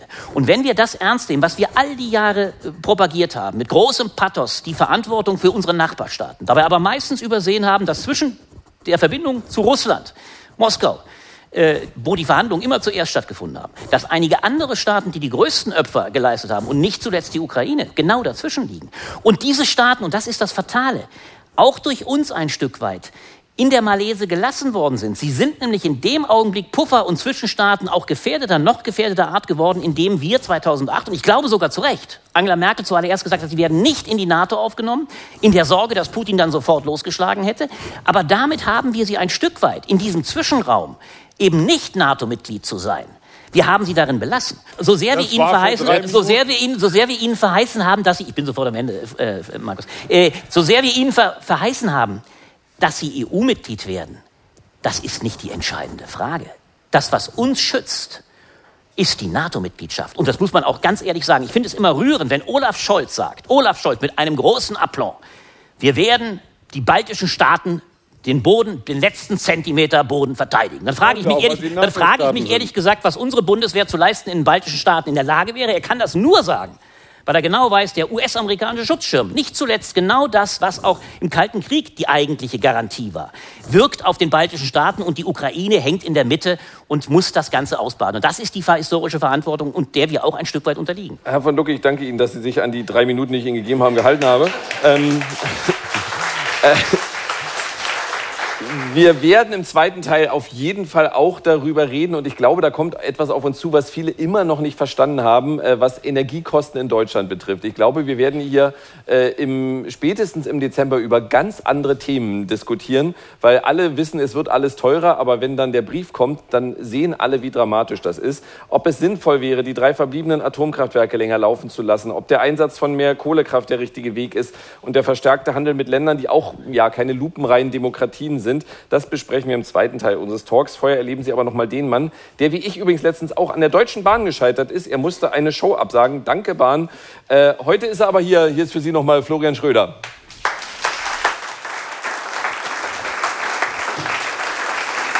Danke. Toll, ja, ich finde das so toll, dass immer unmittelbar bevor ich auftrete, äh, Herr von Lucke sprechen darf. Das ist immer so schön. Und äh, dann eine Minute kriegt und dann aber loslegt. Und ich mag ja, die, ich liebe ja seine Rhetorik. Jetzt habe ich aber was Neues entdeckt. Früher war es hektischer, schneller, noch, noch schneller. Und da wurde noch mehr gesagt in noch kürzerer Zeit. Und das hat sich geändert. Mittlerweile ist es akzentuierter und lassen Sie mich das noch zu Ende bringen. Und ich habe das Gefühl, rhetorisch hat er ein bisschen von Friedrich Merz gelernt. Also, und lassen Sie mich das noch sagen, meine Damen und Herren, und dann bin ich auch fertig bevor meine 23 Minuten rum sind, meine sehr verehrten Damen und Herren. Nur, dass es hier natürlich um anderes geht. Danke, es ist schön, dass Sie da sind, Herr von Lock. Ich liebe es. Mua. Dankeschön, Dankeschön. So.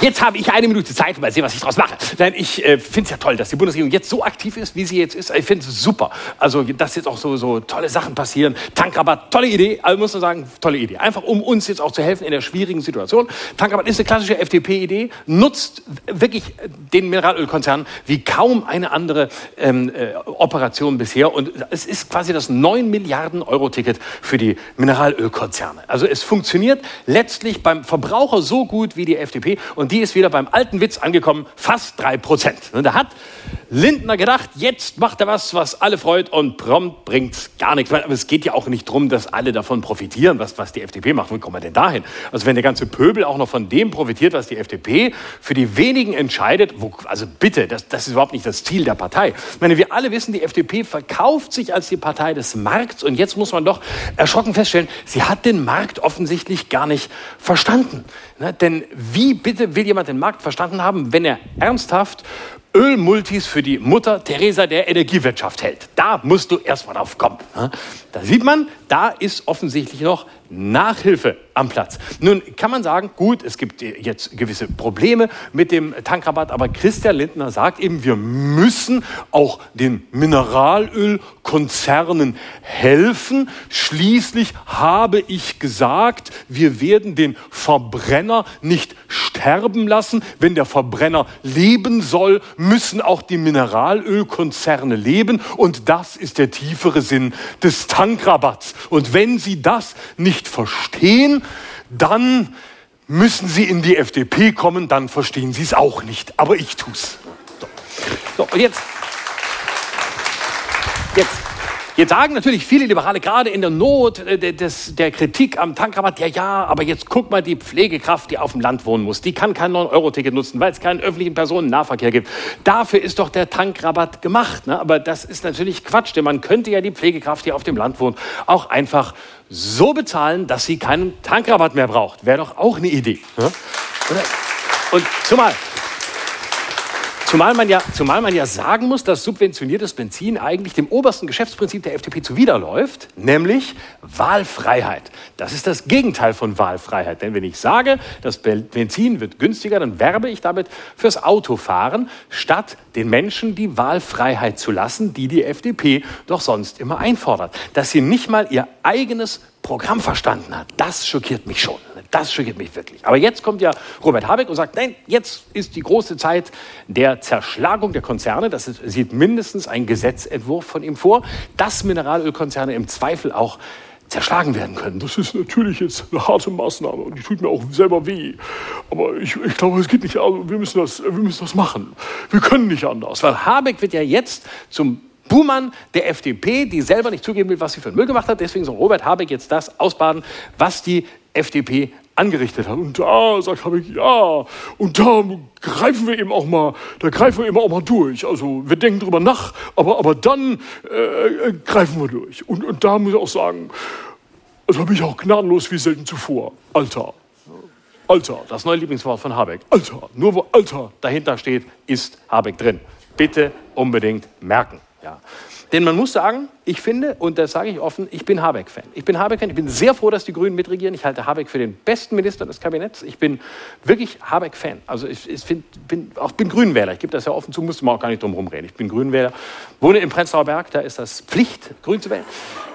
Und ich bin sehr, komme aus Baden-Württemberg, wohne in Berg, da wählst du Grün. Ich bin überzeugter Grünwähler. Ich finde es wirklich super, was die, also Grün machen die beste Figur äh, in dieser ganzen Krise. Und deswegen finde ich zum Beispiel auch das 9-Euro-Ticket ist eine geniale Idee, eine geniale Idee. Also es ist eine grüne Idee, deswegen befürworte ich das sehr. Das einzige Problem am 9-Euro-Ticket ist, äh, dass äh, das Ganze jetzt zu Lasten der Deutschen Bahn geht. Ne? Also ich finde das 9-Euro-Ticket super. Ich finde nur schwierig, dass die Bahn das Unternehmen ist, äh, die das jetzt austragen soll. Also ins Ziel fahren soll, wenn ihr versteht. Ne? Also, also mit einer anderen Bahn ja, aber halt nicht mit der Deutschen Bahn. Ne? Versteht ihr? Das ist. Äh, mit der Schweizer Bahn zum Beispiel super, ne? aber gut, da, da kostet das 9-Euro-Ticket 99 Euro. Aber gut, ist ja. Aber, aber da, da, würde ich sagen, ja, aber jetzt, jetzt gerade hier, ne, die FDP ist schon für Tempolimits auf äh, Nahverkehrszügen, weil sie Angst hat, dass das alles nichts mehr wird ähm, mit dem Verbrenner in Zukunft. Und ich meine, die Bahn müsste zusätzliche Züge einsetzen, wenn jetzt noch mehr Menschen mit ihr fahren. Und die zusätzlichen Züge gibt es gar nicht, denn die Werkstattplanung der Deutschen Bahn ist ein Jahr im Voraus. Das 9-Euro-Ticket ist aber jetzt spontan in Kraft getreten. Außerdem ist die Ferienzeit Baustellenzeit. Das heißt, da wird am meisten gemacht, damit die Schüler und die Pendler nicht so sehr äh, betroffen sind. Und genau in diese Zeit fällt jetzt das 9-Euro-Ticket, wo jetzt noch mehr Leute mitfahren sollen, obwohl sowieso noch weniger Züge fahren und noch mehr gebaut wird. Die Deutsche Bahn will übrigens, wenn irgendwas schief geht bei 9-Euro-Ticketstrecken, ähm, einen 9-Euro-Gutschein anbieten. Das ist äh, der Plan. Und die Deutsche Bahn sagt auch schon von Anfang an, 9-Euro-Ticket fahren, das ist das neue Programm der Bahn, Slow Traveling. Ja, also nach Slow Food und Slow Sex, Slow Traveling einfach nicht ankommen, beziehungsweise dann am Urlaubsort ankommen, wenn man schon wieder zu Hause sein müsste. Ne? Das, das ist so ein bisschen das Ziel. Meine, in den vergangenen zwei Jahrzehnten ist jeder fünfte Job bei der Bahn und bei den öffentlichen Personennahverkehr weggefallen. Jeder fünfte Job. Bis 2030 sollen sich die Zahl der Fahrgäste verdoppeln, aber die Zahl der Beschäftigten wird bis dahin halbiert sein, weil so viele in Rente gehen und keine da sind, die den Job in Zukunft machen werden. Und dann zu glauben, dass man doppelt so viele Fahrgäste mit halbem Personal befördern kann, das muss man sagen, das kann nur ein Unternehmen für gut halten, das äh, Probleme im Betriebsablauf für den zweiten Vornamen annehmen muss. Es ist schwierig. Ich bin, wie gesagt, dafür. Aber ich glaube, die haben auch so wenig Personal, weil sich viele Schaffner ähm, zu Recht äh, auf den Zugtoiletten vor den Fahrgästen verstecken. Ja, das, äh, ja. Besonders hart betroffen ist ja jetzt Sylt, wo plötzlich sympathische Menschen wie Punker zu sehen sind. Ne? Also, also nicht dieses ganze, dieses ganze Prekariat, was da immer rumläuft auf Sylt. Ist ja widerlich. Ne? Dieses Sylt-Publikum ist ja die Hölle. Ne? Diese, immer mit diesen, die sehen ja alle gleich aus. Ne? Mit ihren Gucci-Taschen und dann mit diesen, mit, mit, diesen komischen, mit diesen komischen Westen, die sie immer anhaben. Na, diese, ah, diese Einheitslooks zum Kotzen. Ne? Und ja, siehst du mal Punker, denkst, ach, guck mal, nette Leute, die sitzen einfach da rum. Ne? Auf Sylt findet man das nicht so cool. Viele Inselbürgermeister haben schon bei Putin angerufen und gefragt, ob es noch Kapazitäten gäbe, vielleicht den Hindenburgdamm zu bombardieren, damit das endlich aufhört und nur noch die Privatjets landen. Das ist, ist, kann man so sehen. Ne? Ich, wie gesagt, finde es 9-Euro-Ticket super. Ich nutze es aber nicht. Ich habe es nicht, sage es auch, ich bin wirklich überzeugter Grünen, aber ich nutze es nicht, weil ich die Leute nicht aushalte. Das sage ich ganz offen. Die Leute, die jetzt Regionalzug fahren, ich, ich halte es nicht aus. Ich finde es so schlimm. Also wirklich, die ganzen Leute, die da drin, ich kann es nicht mehr. Aus Protest, aus Protest gegen das 9-Euro-Ticket fahre ich jetzt mit dem Taxi zum nächsten ICE-Bahnhof, um mir diese Leute zu ersparen. Das mache ich mittlerweile. Und ich weil ich, das ist auch, weil ich ja, ich bin ja Migration, ich bin, mag ja Migranten. Ich rufe dann an, ich mache so Free Now. Kennt ihr Free Now? Ich liebe das, Free Now, diese, diese Taxiunternehmen, da rufst du an und da kommt der Taxifahrer, der ruft dich dann an und sagt, hallo, sind Sie da? Sag ich, ja, ich bin gleich da. Nein, Sie sind nicht da. Ja, ich sage, ja, bin noch oben. Ja, ich bin unten. Ja, ich weiß. Kommen Sie runter. Ja, ich komme gleich. Ja, warum sind Sie nicht da? Ja, weil ich noch oben bin. Ich fahre wieder. Nein, bitte bleiben Sie, aber Sie sind nicht da. Ja, aber ich komme doch jetzt. Müssen Sie jetzt machen. Ja, ich komme ja. Ich bin jetzt sofort unten. Wenn Sie jetzt sofort, wären Sie jetzt. Wo fahren Sie hin? Hauptbahnhof. Ist mir zu kurz. Ich fahre weg. Ja. Und solche Sachen. Das möchte ich hören. Deswegen fahre ich mit dem Taxi zum nächsten ICE-Bahnhof. Und wirklich, wirklich, äh, was da jetzt in den Zügen ist, ich bin wirklich fürs 9-Euro-Ticket, aber was da in den Zügen ist, diese Leute, ich habe mir was angewöhnt. Ich habe mir jetzt angewöhnt, seit diese, jetzt so viel los ist in den Zügen, ich habe mir angewöhnt, ich habe mir so einen, so, so einen Koffer gekauft, ich bin ja auf Tour, ich habe mir so einen Koffer gekauft, ich habe einen sehr schweren Koffer, weil ich so viel auf Tour bin, 20, 25 Kilo, und ich habe den neuen Koffer abhängig gemacht ähm, von, dieser, von dieser Teleskopstange. Und die habe ich nochmal verlängert, dass sie so richtig lang ist. Ich habe eine drei Meter lange Teleskopstange, das ist hinter mir, weit hinter mir, kommt mein Koffer, ich bin, bin schon ganz weit weg, weil ich habe mir jetzt angewöhnt, diese ganzen Leute, die jetzt in den Zügen sind, ich finde sie so, ich hasse sie so sehr. Ich fahre ihnen über die Hacken. Ich fahre ihnen hobbymäßig über die Hacken. Aber ich will nicht, dass man merkt, dass ich es bin. Ne? Ich, ich bin ich will nur über die Hacken fahren. Ich will einfach nur, weil diese Leute jetzt im Zug sind und nicht die so. Und dann siehst du, was du jetzt im Sommer sehen musst. Ne? Diese Hornhaut in, in offenen Schuhen, ne? wo du denkst, diese Füße haben es nicht verdient, von mir gesehen zu werden. Die haben es nicht verdient, das Licht der Öffentlichkeit. Wirklich hässliche Füße in hässlichen Sandalen mit hässlicher Hornhaut. Denke ich, da fährst du rüber. Aus medizinischen Gründen fährst du da drüber. Ne? Und dann sehe ich schon, wie die darstellen. Sehe ich schon Zehen in Richtung, in Richtung der Mitte. Wunderbar, hervorragend. Ja, genau meine Richtung. Und dann fahre ich los. Und dann fahre ich so langsam rüber. Ich schon drei Meter, im Grunde schon im nächsten Wagen, aber mein Koffer hinter mir, und dann fahre ich so langsam drüber. Dann merke ich so, wenn ich auf den Fuß drauf fahre, ah, jetzt kleiner C, mittlerer C, großer C, und dann stelle ich kurz ab, weil ich Pause machen muss. Dann stelle ich kurz ab und ah, schon 20 Kilo auf einem großen C, und ich denke, jawoll, das ist mein Zugfahrgefühl, versteht ihr? Das ist es. Das ist. Und deswegen finde ich es schade, dass die Corona-Zeit nicht mehr da ist. In Corona-Zeiten war der zweite Klasse und die erste Klasse 3G. Nur das Bordrestaurant war 2G plus. Und das möchte ich wieder haben. Das möchte ich wieder haben.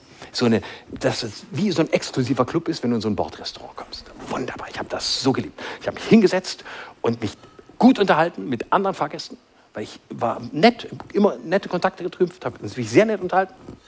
Indem ich zu den Leuten gesagt habe, wenn jemand gegessen hat, zieh die Maske auf, du Penner, habe ich gesagt. Ja, aber ich will essen, hier egal bin, weil ich nett, nett sein wollte. Ne? Und saß ich da und immer Chili con Carne bestellt. Ne? Ich esse gern Chili con. Ich mag übrigens auch das Essen in der Bahn. Ich finde das Essen super. Ich bin Bahn-Fan. Ich, ich, spreche aus der Solidarität des Melancholikers. Versteht ihr? Ich bin Bahn-Fan. Und ich habe gesagt, ich esse immer Chili con Carne, ich werbe fürs Essen in der Bahn. Ich esse immer 10 Grad zu heiß, das Chili con Carne, 20 Grad, also ich verbrenne mir immer den Mund, aber ich bestelle es, weil ich es so mag. Dann bestelle ich Chili con Carne, sage, bitte Chili con Carne, kommt an, nehme ich den ersten Löffel, ich weiß, es ist zu heiß, ich nehme den ersten Löffel, ich nehme ihn trotzdem sofort rein, verbrenne mir den Mund, rufe, oh, ich habe mich verbrannt. So, Und dann kommt jemand von der Bahn und sagt, oh, Sie haben sich verbrannt, das tut uns leid, das tut uns wirklich leid. Also wir, wir nehmen es von der Rechnung, sage ich, genau das wollte ich erreichen. Dankeschön.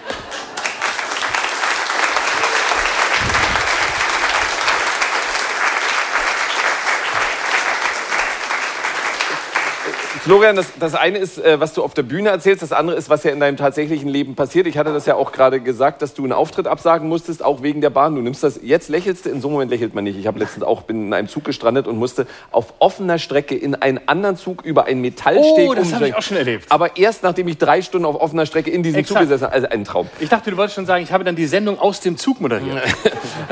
Ich, äh, also nach Bochum fahre ich zukünftig mit dem Auto, kann ich schon mal sagen. Ähm, Fliegen funktioniert nicht, die Bahn funktioniert nicht. Reich wie du bist, äh, wie machst du das zukünftig? Also lässt du dich quer durch Deutschland mit dem Taxi chauffieren? Ich bin kurz davor. Nein, natürlich nicht. Niemals würde ich das tun. Ich fahre weiter Zug und ich fahre noch früher los als sowieso schon. Und äh, habe mir jetzt überlegt, dass ich äh, aus Berlin wegziehe in ein Hotel in Frankfurt, ähm, irgendwo in der Nähe des Hauptbahnhofs. Und dann kommt man immer schnell weg und dann fahre ich, wohne ich eigentlich im ICE. Und wenn ich mal nach Hause komme, dann wohne ich einfach in diesem Hotel und gebe alles andere auf. Das ist auch, hat auch was Antikapitalistisches. Ist auch wichtig, als Kabarettist muss man gegen den Kapitalismus sein. Und dann habe ich auch was aufgegeben. Und dann frei von Besitz und Eigentum ziehe ich in den ICE. Wenn alles mit der Bahn funktioniert, ähm, trittst du derzeit gerade wieder oder bist gerade aufgetreten mit Per Steinbrück äh, zusammen. Der Mann wirkt ja sein Leben lang irgendwie zerknirscht. Also habe ich, hab ich immer Finde ich gar, Eindruck, kann ich gar nicht nachvollziehen. Wie kommen Sie da drauf? aber, ich gar nicht. aber wie zerknirscht ist er denn jetzt über seine Russlandpolitik und die seiner Partei in der Vergangenheit? Ja, ist glaube ich schon, äh, er ist schon entsetzt und äh, ist wie immer, sagt er, äh, das, das ist natürlich Schröder tragisch. Ich würde das alles, ich hätte das schon damals anders gemacht. Und wenn ich es heute machen könnte, würde ich es auch ganz anders machen, als die das alles machen. Leider kann ich es nicht machen, deswegen kann ich es umso besser sagen, dass ich es machen würde.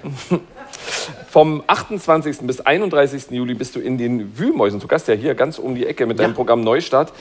Wie groß ist denn für dich, du hast es gerade kurz schon Corona angesprochen, für dich die Sorge als Bühnenkünstler, dass nach dem Neustart dann im Herbst schon wieder Schluss ist? Also denkst du darüber nach? Ja, aber ich denke, da haben wir abgewöhnt, mir über irgendwas Gedanken zu machen, was in der Zukunft liegt, weil wir werden es sehen. Und da wird man sehen, ob was dann geht und was nicht geht. Es wird sicher ein Herbst oder ein Winter, der nicht einfach wird. Aber was wird, ich weiß, ich habe auch mir abgewöhnt, was das ist dann. Ich lebe in den Tag und sage, hey, heute kommen Menschen, heute trete ich wohl auf. Morgen vielleicht schon nicht mehr. Florian Schröder, Danke. live in den Wühlmäusen hier um die Ecke vom 28. bis 31. Juli. Das lohnt sich, kann ich Ihnen versprechen. Dankeschön. Danke, Vielen Dank. Dankeschön. Vielen Dank. Und äh, hier sind wieder, jetzt kommen sie alle geschlossen auf die Bühne bitte, unsere Kommentatorinnen und Kommentatoren Sabine Rennefanz, Tina Hildebrand von der Zeit, Albrecht von Lucke von den Blättern für deutsche und internationale Politik, Markus Feldenkirchen vom Spiegel und Hajo Schumacher von der Berliner Morgenpost. Alle frisch mit, äh, doch nicht mit Mikros ausgestattet, wollte ich gerade sagen, aber hat dann nicht ganz geklappt, nicht bei allen zumindest. Ähm, wir haben äh, über die SPD kurz gesprochen. Ich, ich wollte darauf doch noch mal zu sprechen kommen. Da geht's ja, wir hatten jetzt gerade auch oder haben gerade drei Tage Parteitag der Linkspartei. Es geht ja da auch um, ja, ich möchte fast sagen, Lebenslügen, ähm, vor allem aber auch in der SPD. Und ich habe noch Anfang Februar von mehreren Menschen gehört, Warum sollte Putin die Ukraine überfallen? Wird er nicht machen. Diese Menschen waren dann für zwei Wochen geschockt.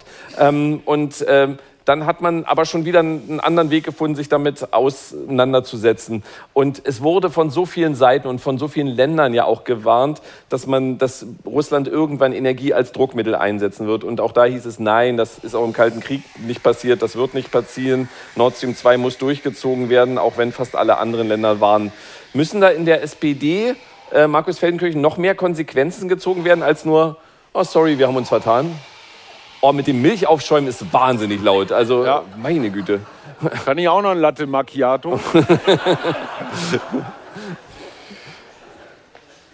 Also müssen da in der SPD äh, mehr Konsequenzen gezogen werden als, ach man, schade, haben wir uns vertan. Nee, diese Stimmung jetzt irgendwie so die, die von diesen bellizistischen Rechthabern, äh, äh, ich finde, sie hatten Recht, aber diese Rechthaberei, die kotzt mich auch wahnsinnig Ja. an. So diese Stimmung, so, ja, das muss jetzt auch ganz klar gesagt werden und die müssen auch zur Rechenschaft gezogen werden.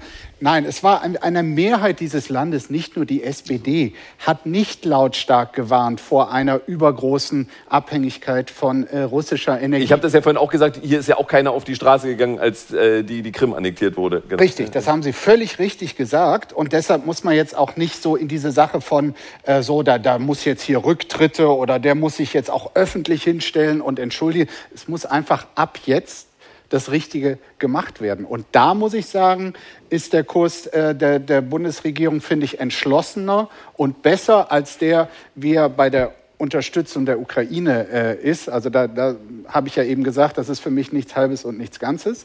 Ähm, diese aus der dramatischen Not und auf quasi dem Fundament der falschen Energiepolitik der letzten 30 Jahre. Was da jetzt in kürzester Zeit, da werden wir die Details sicherlich äh, gleich besprechen, was da jetzt angeschoben äh, wurde und gemacht wird und auch der Gasspeicher, der äh, vor ein paar Monaten also ganz leer ist, die sind jetzt immerhin schon wieder auf 60 Prozent. Alle möglichen äh, Zukunftsalternativen ähm, äh, wird zumindest ausgelotet, zum Teil auch ähm, ähm, angegangen. Und da, finde ich, äh, verfolgt die Bundesregierung durchaus einen, einen richtigen und beherzten. Und da würde ich noch mal ganz kurz einen Blick zurück auf die letzten 16 Jahre werfen. Ich, ich war wirklich erschüttert, mit welch einer Ergebenheit weite Teile dieses Landes Angela Merkel gehuldigt haben. Wir haben drei wirklich substanzielle Abhängigkeiten, die uns als, als Nation, als Land in die Nichtautonomie getrieben haben. Das eine ist die Energieabhängigkeit von Putin. Ja. Das zweite ist die militärische Abhängigkeit von USA, NATO, eine EU-Armee, die es immer noch nicht gibt. Äh, das heißt, wenn wir einen Schutz atomaren Schutzschirm haben wollen, dann haben wir keinen. Wenn in zwei Jahren Donald Trump wieder gewählt wird und sagt, ach, das mit der NATO ist alles Kokolores, so. Ähm, wenn das mit Frankreich mal irgendwie so verhandelt werden sollte, dann ist die Führungsfrage in Europa auch geklärt. Und die dritte Abhängigkeit, die wir haben, also Energie, militärisch, die dritte ist die wirtschaftliche. Unser Wirtschaftswachstum basiert im Wesentlichen auf chinesischen Zugewinnen. Und das ist auch eine Abhängigkeit, wo, ähm, wo wir nicht viel machen können. Alle diese drei Abhängigkeiten sind in der Ära Merkel sehr, sehr elegant nicht gelöst oder noch vergrößert worden. Ja. Durch sehr viele China-Besuche, durch eine Bundeswehr, die komplett ausgehöhlt wurde und eben die Energie, Hauptsache billig. Und äh, es war ein bisschen wie 98, da mussten Schröder Fischer auch erstmal das alles wegräumen, was unter Helmut Kohl liegen geblieben ist. Und da wiederholt sich die Geschichte, jetzt räumt man 16 Jahre Merkel auf. Und mit welch einer einer Lust an, der, an einer völlig falschen Nostalgie Angela Merkel gefeiert wird vom Interviewer als allererstes. Sie werden immer meine Kanzlerin bleiben. Heidewitzka. Also so blöd muss man sein. Oder? Die Gefahr besteht hier nicht, dass wir zu freundlich zueinander sind. Ähm, äh, Tina Hildebrand, jetzt haben wir den Salat mit der Energieversorgung. Äh, ständig müssen wir zittern. Wie viel Gas gibt Putin uns heute? Ich bleibe erstmal bei der einen der drei äh, Abhängigkeiten. Ähm, Bundeswirtschaftsminister Robert Habeck erklärt äh, ganz viel in sozialen Netzwerken. Er wirbt fürs Energiesparen. Ich habe es vorhin angesprochen. Wie dramatisch wird das für uns alle? Nein. Oder vielleicht nicht für uns alle, muss man ja auch dazu sagen, sondern ja, doch, schon für uns alle. Also könnte schon ziemlich dramatisch werden. Also jetzt im Moment ist ja das Gas ähm, nicht ganz abgestellt worden, aber es fließt wesentlich weniger. Das ist begründet worden mit Wartungsarbeiten, die gibt es ja immer im Sommer. Aber ähm, es gibt im Grunde in der Bundesregierung wird angenommen, dass das Gas abgestellt wird. Ob das dann auf Null abgestellt wird oder nicht, das ist irgendwie egal. Aber im Grunde, dass Putin uns den Hahn abdreht. Und das wird eigentlich, das finde ich interessant, das wird so im Grunde das sagen die immer so, en passant im Prinzip. Das, das wird ja das Nächste und das wird dann irgendwie ganz heftig. Und dann äh, die glasverarbeitende Industrie, für, für, für, die wird es ganz schlimm, für die ganze Wirtschaft, für uns Endverbraucher natürlich sowieso. Ähm, da da gibt es schon auch wieder, finde ich, eine ziemlich große Lücke zwischen, da kommt jetzt was unglaublich Schlimmes und der Kanzler, also Habeck stimmt, der rödelt wie ein Irrer und sagt das jeden Tag. Und äh, der Kanzler, der äh, murmelt das aber irgendwie so weg, ganz ja. eigenartig. Also auch ja, ich meine, der, der, berühmte Herr Müller von der Bundesnetzagentur, der klärt uns ja jetzt dieser Tage immer so auf. Und das, was der sagt, also für mich als äh, Energie- und Energiespeicherleihe, klingt schon sehr bedrohlich. Der sagt, wenn wir es schaffen, den, äh, Gas, die Gasspeicher voll zu kriegen vor Beginn des Winters, Äh, genau, ab jetzt ist übrigens äh, aufgeschäumte Milch äh, aus bis äh, 14 So, Uhr. jetzt mal zum Wesentlichen. Aufgeschäumte Milch ist aus. Aber Hafermilch. Wenn das gelingen sollte, wie gesagt, aktuell bei 60 Prozent, das ist äh, schwer, aber es ist möglich, und es volle Gasspeicher gibt und die russische Energie fällt weg und der Winter ist durchschnittlich hart, was man ja heutzutage auch nicht so genau vorhersehen kann, dann reicht die Gasenergie für die Art und Weise, wie wir wirtschaften und wie wir heizen, zweieinhalb Monate. Ein Winter dauert in der Regel länger und dann hätten wir das Dilemma. Da sind Unbekannten dabei, wie hart wird der Winter, wird der Speicher ganz voll und stellt Putin wirklich ganz ab, ist ehrlich gesagt auch noch offen. Aber wenn dieses Worst-Case-Szenario äh, kommt, dann hat das wohl, gerade weil es die Garantie gibt, in den Haushalten soll nicht gedrosselt werden, also soll niemand genötigt werden oder da wird nichts abgestellt, äh, da wird nur appelliert, möglichst wenig zu verbrauchen. Aber dann könnte es schon Teile der deutschen Industrie geben, die im Winter das für ihre Produktion benötigte Gas nicht zur Verfügung haben. Trotzdem ist die Formulierung für uns alle wird es hart nicht ganz Das- richtig. ich wollte diese Es Frage gerade stellen. In der Pandemie nämlich auch, dass die, die wenig haben, die sind von der Pandemie die Gekniffenen gewesen, von A bis Z, und die werden es jetzt auch wieder sein. Alle, die, die ein bisschen mehr haben, die können sich immer noch einen elektrischen Heizlüfter irgendwo hinmachen oder was weiß ich, überwintern in Portugal oder weiß der Geier irgendwas. Es sind immer die, die wenig haben, die davon maximal betroffen sind. Und mit so einem scheiß Benzinrabatt oder Tankrabatt, mit diesen Gießkannenprinzipien, kommt man überhaupt nicht weiter. Wir kommen um eine Steuererhöhung nicht umhin. Und das möchte ich Christian Lindner verkünden sehen, so gehässig bin ich. Deswegen hatte ich das gerade, ja, deswegen hatte ich das gerade bei der Frage ja auch eingeschränkt, eben nicht für uns alle. Ich habe das ähm, nochmal nachgelesen. Ähm, ich glaube, dass viele mit nicht so hohen Einkommen noch nicht ahnen, wie existenzbedrohend Genau. äh, das wird. Ähm, Expertinnen und Experten sagen, es wäre eine richtig gute Nachricht, wenn sich der Gaspreis nur verdoppeln würde. Auf Durchschnittshaushalte können Zusatzkosten tatsächlich von mehreren tausend Euro zukommen. Und da gibt es sicherlich auch hier ähm, oder auch am Radio Zuhörerinnen und Zuhörer, die sagen, was für ein Mist, aber das hinbekommen. Aber es gibt Menschen, wenn da auf einmal 5000 Euro zusätzlich anfallen, dann ist Ende. Also das, ähm, wie, wie groß äh, Sabine Renne fand weil sie hat sich auch eben wahrscheinlich zu einer anderen Frage gemeldet, aber ähm, wie groß wird das dieses Land erschüttern, zerreißen? Also da wäre auch ein Plan wichtig. Naja, da, das ist einfach eine reale Angst, weil es geht ja vielen Leuten schon jetzt schlecht. Also weil ganz viele Leute sind durch diese Krise einfach nicht besonders, durch die Corona-Krise, die andere Krise nicht besonders gut gekommen. Das sind genau diejenigen, die jetzt auch wieder getroffen sind. Äh, Hajo hat es schon gesagt. Ähm, und ähm, jetzt habe ich heute gelesen, es ist wieder jetzt so eine, eine Einmalentlastung ähm, geplant, also wieder nach dem Gießkannenprinzip. Also es scheint mir auch sehr wenig Lernfähigkeit ähm, zu geben. Und es gibt ja einfach Leute in diesem Land, denen es sehr gut geht, die auch ähm, denen es auch in den letzten zwei Jahren gut geht, die genug Geld haben und, es, ähm, und die auch ein bisschen was abgeben könnten. Und äh, dass jetzt immer so orakelt wird, also wie Tina Hildebrand das auch anspricht, ja, es wird alles ganz schwer, es wird alles ganz schlimm, ähm, das versetzt mich in so, eine, in so einen Spannungszustand und dann frage ich mich, ja, was macht ihr denn da? Also ähm, 9-Euro-Ticket verlängern, mehr Tankrabatt, also was ist jetzt eigentlich der Plan? Und wenn jetzt tatsächlich irgendwie Atomkraftwerke schon wieder im Gespräch sind, dann würde ich sagen, lieber Christian Lindner, dann bitte auch Steuererhöhungen ähm, auf den Tisch legen. Albrecht von Lucke, der, der Tankrabatt hat so semi funktioniert. Ähm, wie könnte Menschen geholfen werden, die durch diese hohen Gaspreise in Existenznöte kommen? Und das glaube ich, kann man nicht erst machen, wenn der Brief im Briefkasten ist. Ja, den Menschen kann insofern nur geholfen werden, wenn diese äh, neue Ampelregierung, die unter ganz anderen Voraussetzungen äh, zustande gekommen ist, ihre Geschäftsgrundlage nochmal neu definiert und vor allem natürlich, und das ist die eigentliche Dramatik, die FDP in der Lage sein sollte, ihre eigene Prämisse völlig gewissermaßen zu revidieren. Denn wir dürfen ja eines nicht vergessen, und das ist, die, die, die, das, ist das Dilemmatische gewissermaßen aller Parteien, auch gerade in Regierungen.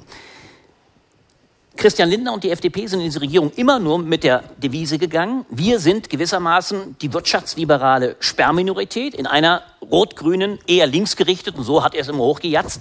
Von links konnte ja von Anfang an in dem eigentlichen Sinne nicht sonderlich die Rede sein. Aber wir sind die Sperrminorität in einer vermeintlich rot-grünen Koalition. Wir sorgen dafür, dass die Tassen im Schrank bleiben. Wir sorgen vor allem dafür, dass keinerlei Belastung für die Besserverdienenden zustande kommt. Jetzt haben wir für die, für die FDP drei vernichtende Landtagswahlen erlebt. Die FDP geht einer wahrscheinlich nächsten Niederlage in Niedersachsen entgegen. Das heißt, die Versuchung für die FDP, von dieser Position, gerade gegenüber einer CDU, die sich jetzt wieder neu aufmantelt unter Friedrich Merz, Abstand zu nehmen und zu sagen, so, wir legen jetzt den Schalter um. Wir werden jetzt plötzlich in Einsicht der Notwendigkeit, denn das wäre ja geboten. Wir sind jetzt in der Lage zu sagen, wir drehen den Spieß um und sagen, jetzt wollen wir solidarisch diesem Lande endlich das zumuten, was eigentlich schon in der Corona-Krise erforderlich gewesen wäre, nämlich eine. Und solidarisch? Wie Ja, kriegst du das denn zusammen? Das wollte ich doch gerade. Du hast die. Dialektik meiner Argumentation jetzt rabiat unterbrochen, lieber Hajo, aber jetzt komme ich zum Punkt. Gerade weil das der FDP von ihrer Logik her kaum möglich ist, weil sie damit Gefahr liefe, ihre Wählerschaft, die nämlich genau in dem Segment der besser situierten nach wie vor existiert, zunichte zu machen, wird sie, und das tut sie gegenwärtig wie der Teufel der Weihwasser, es scheuen, äh, diese endlich erforderliche Belastung der besser situierten durchzusetzen. Und das ist das große Problem. Wir haben eine Ampelkoalition, in der wir gerade erleben, dass das, was am Anfang völlig überhöht, fand ich von Anfang an, befeiert wurde, das große Projekt einer Fortschrittskoalition, jetzt völlig auseinanderbricht, weil zwei äh, Fraktionen völlig disparat sind. Eine FDP, die nichts mit einer solidarischen Umverteilung im, im, ähm, im Hute hat und zwei andere Parteien, die grundsätzlich geneigt wären zu sagen, wir müssen endlich einen Solidarbeitrag der besser situierten Aber ist da nicht ein entscheidender Punkt, und ich weiß nicht, wer darauf antworten möchte, dass jede dieser drei Parteien in der Realpolitik ankommen muss? Und ich habe den Eindruck, zwei sind angekommen. Also, die Grünen haben zähneknirschend ein, äh, ich habe, es ist immer so schöne Angebersätze, ich habe letztens mit Robert Habeck drüber gesprochen, der hält den Tankrabatt im Prinzip, so hat er es nicht gesagt, für Blödsinn, aber hat gesagt, wir tragen das mit, äh, wenn das Leuten jetzt kurzfristig, er sagte wörtlich, ein Lächeln ins Gesicht zaubert, von mir aus. Die Grünen müssen mittragen, dass Kohlekraft länger äh, genutzt wird oder gerade intensiver genutzt wird als geplant. Die SPD muss ihre Liebe zu Russland komplett über den Haufen werfen. Wann Tina Hildebrand, Sie lächeln mich so nett an. Wann kommt die FDP in der Realpolitik an und muss auch Eigendinge über den Haufen werfen? Also ich sage mal was, was wahrscheinlich hier wieder keiner hören will und nehme es in Kauf, mich un unbeliebt zu machen. Die FDP hat auch schon einiges gemacht, was für sie eine Zumutung war. Sondervermögen, Nebenhaushalte und so weiter. Tankrabatt ist blöd, stimme ich zu, ist irgendwie ist eine Fehlkonstruktion, war nicht gut. Aber die, es gibt ja, das Problem ist ja folgendes. Wir haben eine Schuldenbremse und diese Schuldenbremse ist ja kein Hobby der FDP, die steht im Grundgesetz. Die kann man ändern. Das muss man aber mit Naja, einer, es gibt diese muss man mit einer Zweidrittelmehrheit machen. Ja, du- oder du erhöhst die Notstand. Steuern. Du, oder du erhöhst die Steuern. Nein, nein, die Eins von beiden musst du kannst du machen. aussetzen, wenn Und das es- kann weder die FDP alleine verhindern noch machen. Auch da muss irgendwann ein Olaf Scholz auch mal irgendwie sagen, wie er sich das vorstellt und was er will. Und bisher war der nicht so unglücklich über die Performance der FDP, weil die haben ihm auch einiges abgenommen. Kann man, nicht, kann man nicht ein Sondervermögen sozialer Frieden über 150 Milliarden auflegen? Dann muss die Schuldenbremse nicht gerissen werden und auch keine. Das ist, glaube ich, für, für die Stabilität des Landes mindestens so wichtig wie die fürs Militär. Mhm. Und die FDP kann gesichtswahrend nach wie vor die Erhöhung des Spitzensteuersatzes. Sag das mal dem Olaf Scholz. Ja, Markus der Mann, der das machen ich- müsste. ich glaube, Markus es wird früher ist oder das, ein, ist später das ein Richtung Witz oder ist das ernst gemeint? Na, also es klingt wie ein Witz, aber je länger ich drüber nachdenke über meinen Witz, desto also es war für die Bundeswehr möglich. Warum ist es, wenn die Folgen, wir müssen jetzt auch mit der Schwarzmalerei so ein bisschen aufpassen. Es deutet vieles darauf hin, dass harte Zeiten in Kombination mit der Inflation Für, um. Hajo Schumacher nochmal zu benennen, Teile der Bevölkerung, nicht für alle. Ja, also äh, die, für die Superreichen bestimmt nicht, aber ich sag mal, für das, was äh, Mittelschicht äh, genannt wird, äh, wird es auch tausendmal mehr Entbehrung als Markus, du wirst nicht in verarmen in den nächsten Nein, habe ich auch nicht gesagt. Nein, ich auch nicht. Gut, aber Reduktion von äh, äh, Einkommen und Möglichkeiten wird wahrscheinlich nicht nur die Ärmsten der Armen treffen. Für die muss sowieso alles getan werden. Aber ich glaube, nur an die zu denken, wenn es ums Gegensteuern geht, vor dem Hintergrund, dass all unsere Befürchtungen tatsächlich eintreffen. Ähm, ja, als ich eben über, ähm, oder ich habe äh, den Deutschland-Trend mir angeguckt am Freitag und da sagen äh, 56 Prozent der Deutschen, wir müssen vorübergehend stärker auf Kohle setzen. Äh, Robert Habeck sagt dazu, das ist bitter, aber es ist in dieser Lage schier notwendig, um den Gasverbrauch zu senken.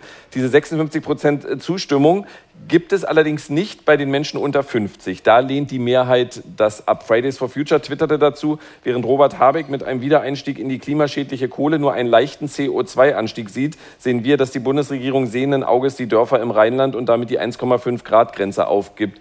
Ist diese Kritik berechtigt oder äh, müssen wir jetzt hier einfach sagen, ja Pech, jetzt setzen wir es halt in zwei, drei Jahre aus? Also die Klima, natürlich gerät das Klima wie immer in den Hintergrund, wenn es irgendwas Dringenderes gibt. Ich bin mir nicht ganz sicher, ob das sich selber festkleben auf Autobahnausfahrten eine angemessene Antwort ist. was ich bemerke, äh, ist, dass dieses Volk gar nicht so stieselig ist, wie man oft glaubt. Die Grünen haben einen entscheidenden Vorteil. Sie haben ein unglaubliches Kommunikationstalent und ich meine nicht nur Annalena Baerbock, ähm, in ihren Reihen. Markus hat mit dem Kollegen Trautvetter jetzt gerade für den Spiegel ein Interview gemacht. Du hast mir gerade erzählt, das war ganz schnell, er wollte nicht viel autorisieren. Äh, das liest sich wie ein Proseminar in moderner politischer Kommunikation. Mit wem? Robert Habeck. Mhm. Wenn es gelingt, zum Emir nach Katar zu fahren, da einen Knicks zu machen und es trotzdem zu erklären, wenn es für einen Grünen möglich ist, Kohlekraftwerke, Schrägstrich Braunkohlekraftwerke, Schrägstrich Garzweiler wieder anzuschmeißen und womöglich, das kann ja sogar sein, ISA 2 scheint Brennstäbe bis 2023 zu haben, haben sie irgendwo gefunden, wahrscheinlich im Keller. Ähm, so, diese, da, irgendein Atomkraftwerk wird auch noch länger laufen. Vielleicht nicht alle drei, aber eins, Grundlast und so weiter und so fort. Robert Habeck ist in der Lage, diese Widersprüche, diese, ne, ja, wir machen gerade Antiklimapolitik. Das ist das Kerngeschäft der Grünen. Er vermittelt es auf eine sehr interessante und sehr moderne Art und Weise, weil er Abschied nimmt von diesem Bild des Politikers und auch der Politikerin, ich habe alles im Griff, ich weiß auf alles eine Antwort, jetzt stellen Sie mal nicht so freche Fragen, sondern der sagt ganz ehrlich, ja, ich bin zerrissen. Ja, ich habe hier die Wahl zwischen zwei beschissenen Optionen und ich nehme die weniger beschissene. Der hat eine Art und Weise, Politik zu vermitteln, die ist wirklich sensationell. Ich sage das ungern. Ich würde ihn gern kritisieren. Das ist mein Beruf. Aber ich finde es im Moment, und das ist auch der große Unterschied. Man dachte so, oh, zwei Vizekanzler, Lindner, Habeck, so ungefähr Augenhöhe. Nee. Lindner ist einfach nur, sorry, Fortuna Düsseldorf und äh, äh, Robert Habeck eben nicht. So, und das ist der Unterschied. Es ist, es ist ein bisschen, aber da kann man ein bisschen, man muss ja, man muss ja ein bisschen, vielleicht doch ein bisschen Wasser in den Wein dann der absoluten Habeck begeilen. Geht ja allen mit euch durch hier. Also äh, vorhin dem Kabarettisten, jetzt die das ist schon alles. Albrecht von Lucke, ganz kurz sofort dazu, aber ja. ich wollte nur sagen, liegt vielleicht auch daran, dass der Vorgänger Peter Altmaier war. Der, ja, der unterschätzt liegt, wurde. Es liegt, äh, ja, einerseits das, aber es liegt auch an der Tat, der aber auch in der Tat im Ministerium nicht und nie, gerade Wirtschaft, nie richtig angekommen ist. Aber es liegt auch an einer anderen Sache. Ja, unbenommen, Habeck hat enormes Erklärungsvermögen, übrigens auch vor allem im Abgleich zum Kanzler. Das ist das eigentliche Drama. Ich glaube, äh, äh, Florian Schröder hat ja sich neulich, wenn es wirklich stimmt, fand ich es eine dollen Kuh, hat sich, glaube ich, mal in der Anmoderation erlaubt zu sagen, beide waren, glaube ich, äh, zugegen bei einer Veranstaltung. Da sagte, glaube ich, Florian Schröder, ah, also sowohl Habeck wie auch Scholz waren anwesend, da sagte, ah, hier ist ja der Bundeskanzler. Ach, und da ist ja Olaf Scholz. Naja, aber sorry. Fand ich, fand ich ein starkes, im wahrsten also Sinne ein starkes, fast schon an der Grenze, fast schon an der, fast schon an der Grenze, fast schon an der Grenze der Kanzlerbeleidigung. Um, um, Sie, kurz, sagen, nee, nee, um Sie ihn einzuordnen, ich war ja, ja, bei der Veranstaltung, ja. das waren nämlich genau die, auf die ich mit äh, äh Robert ja. Habeck gesprochen habe, die waren beide nicht mehr im Saal. Also es war so okay. halber Mut. Aber frech war es trotzdem. Ich will nur sagen, das Drama ist aber genau das. Aber jetzt kommt eine Sache hinzu, die für die FDP so ungemein schwer ist.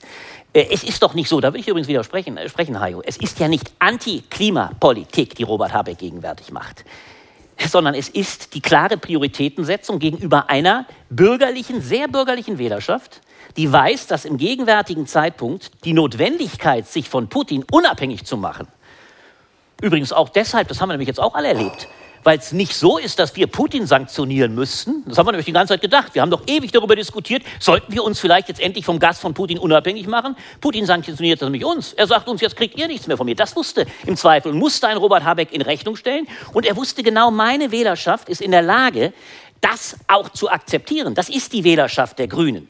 So, er erklärt es aber obendrein auch gut, das stimmt, indem er die Prioritäten klar macht und sagt, wir müssen vorübergehend raus aus dieser Abhängigkeit und wir müssen auch unsere Gasspeicher aufbauen, denn sonst geht uns auch industriell, äh, salopp gesagt, der Arsch auf Grundeis. Und die FDP, die FDP hat das, ja, das sage ich dir, die hm. FDP hat ein riesiges, ja, die FDP hat ein riesiges Problem und jetzt kommt's.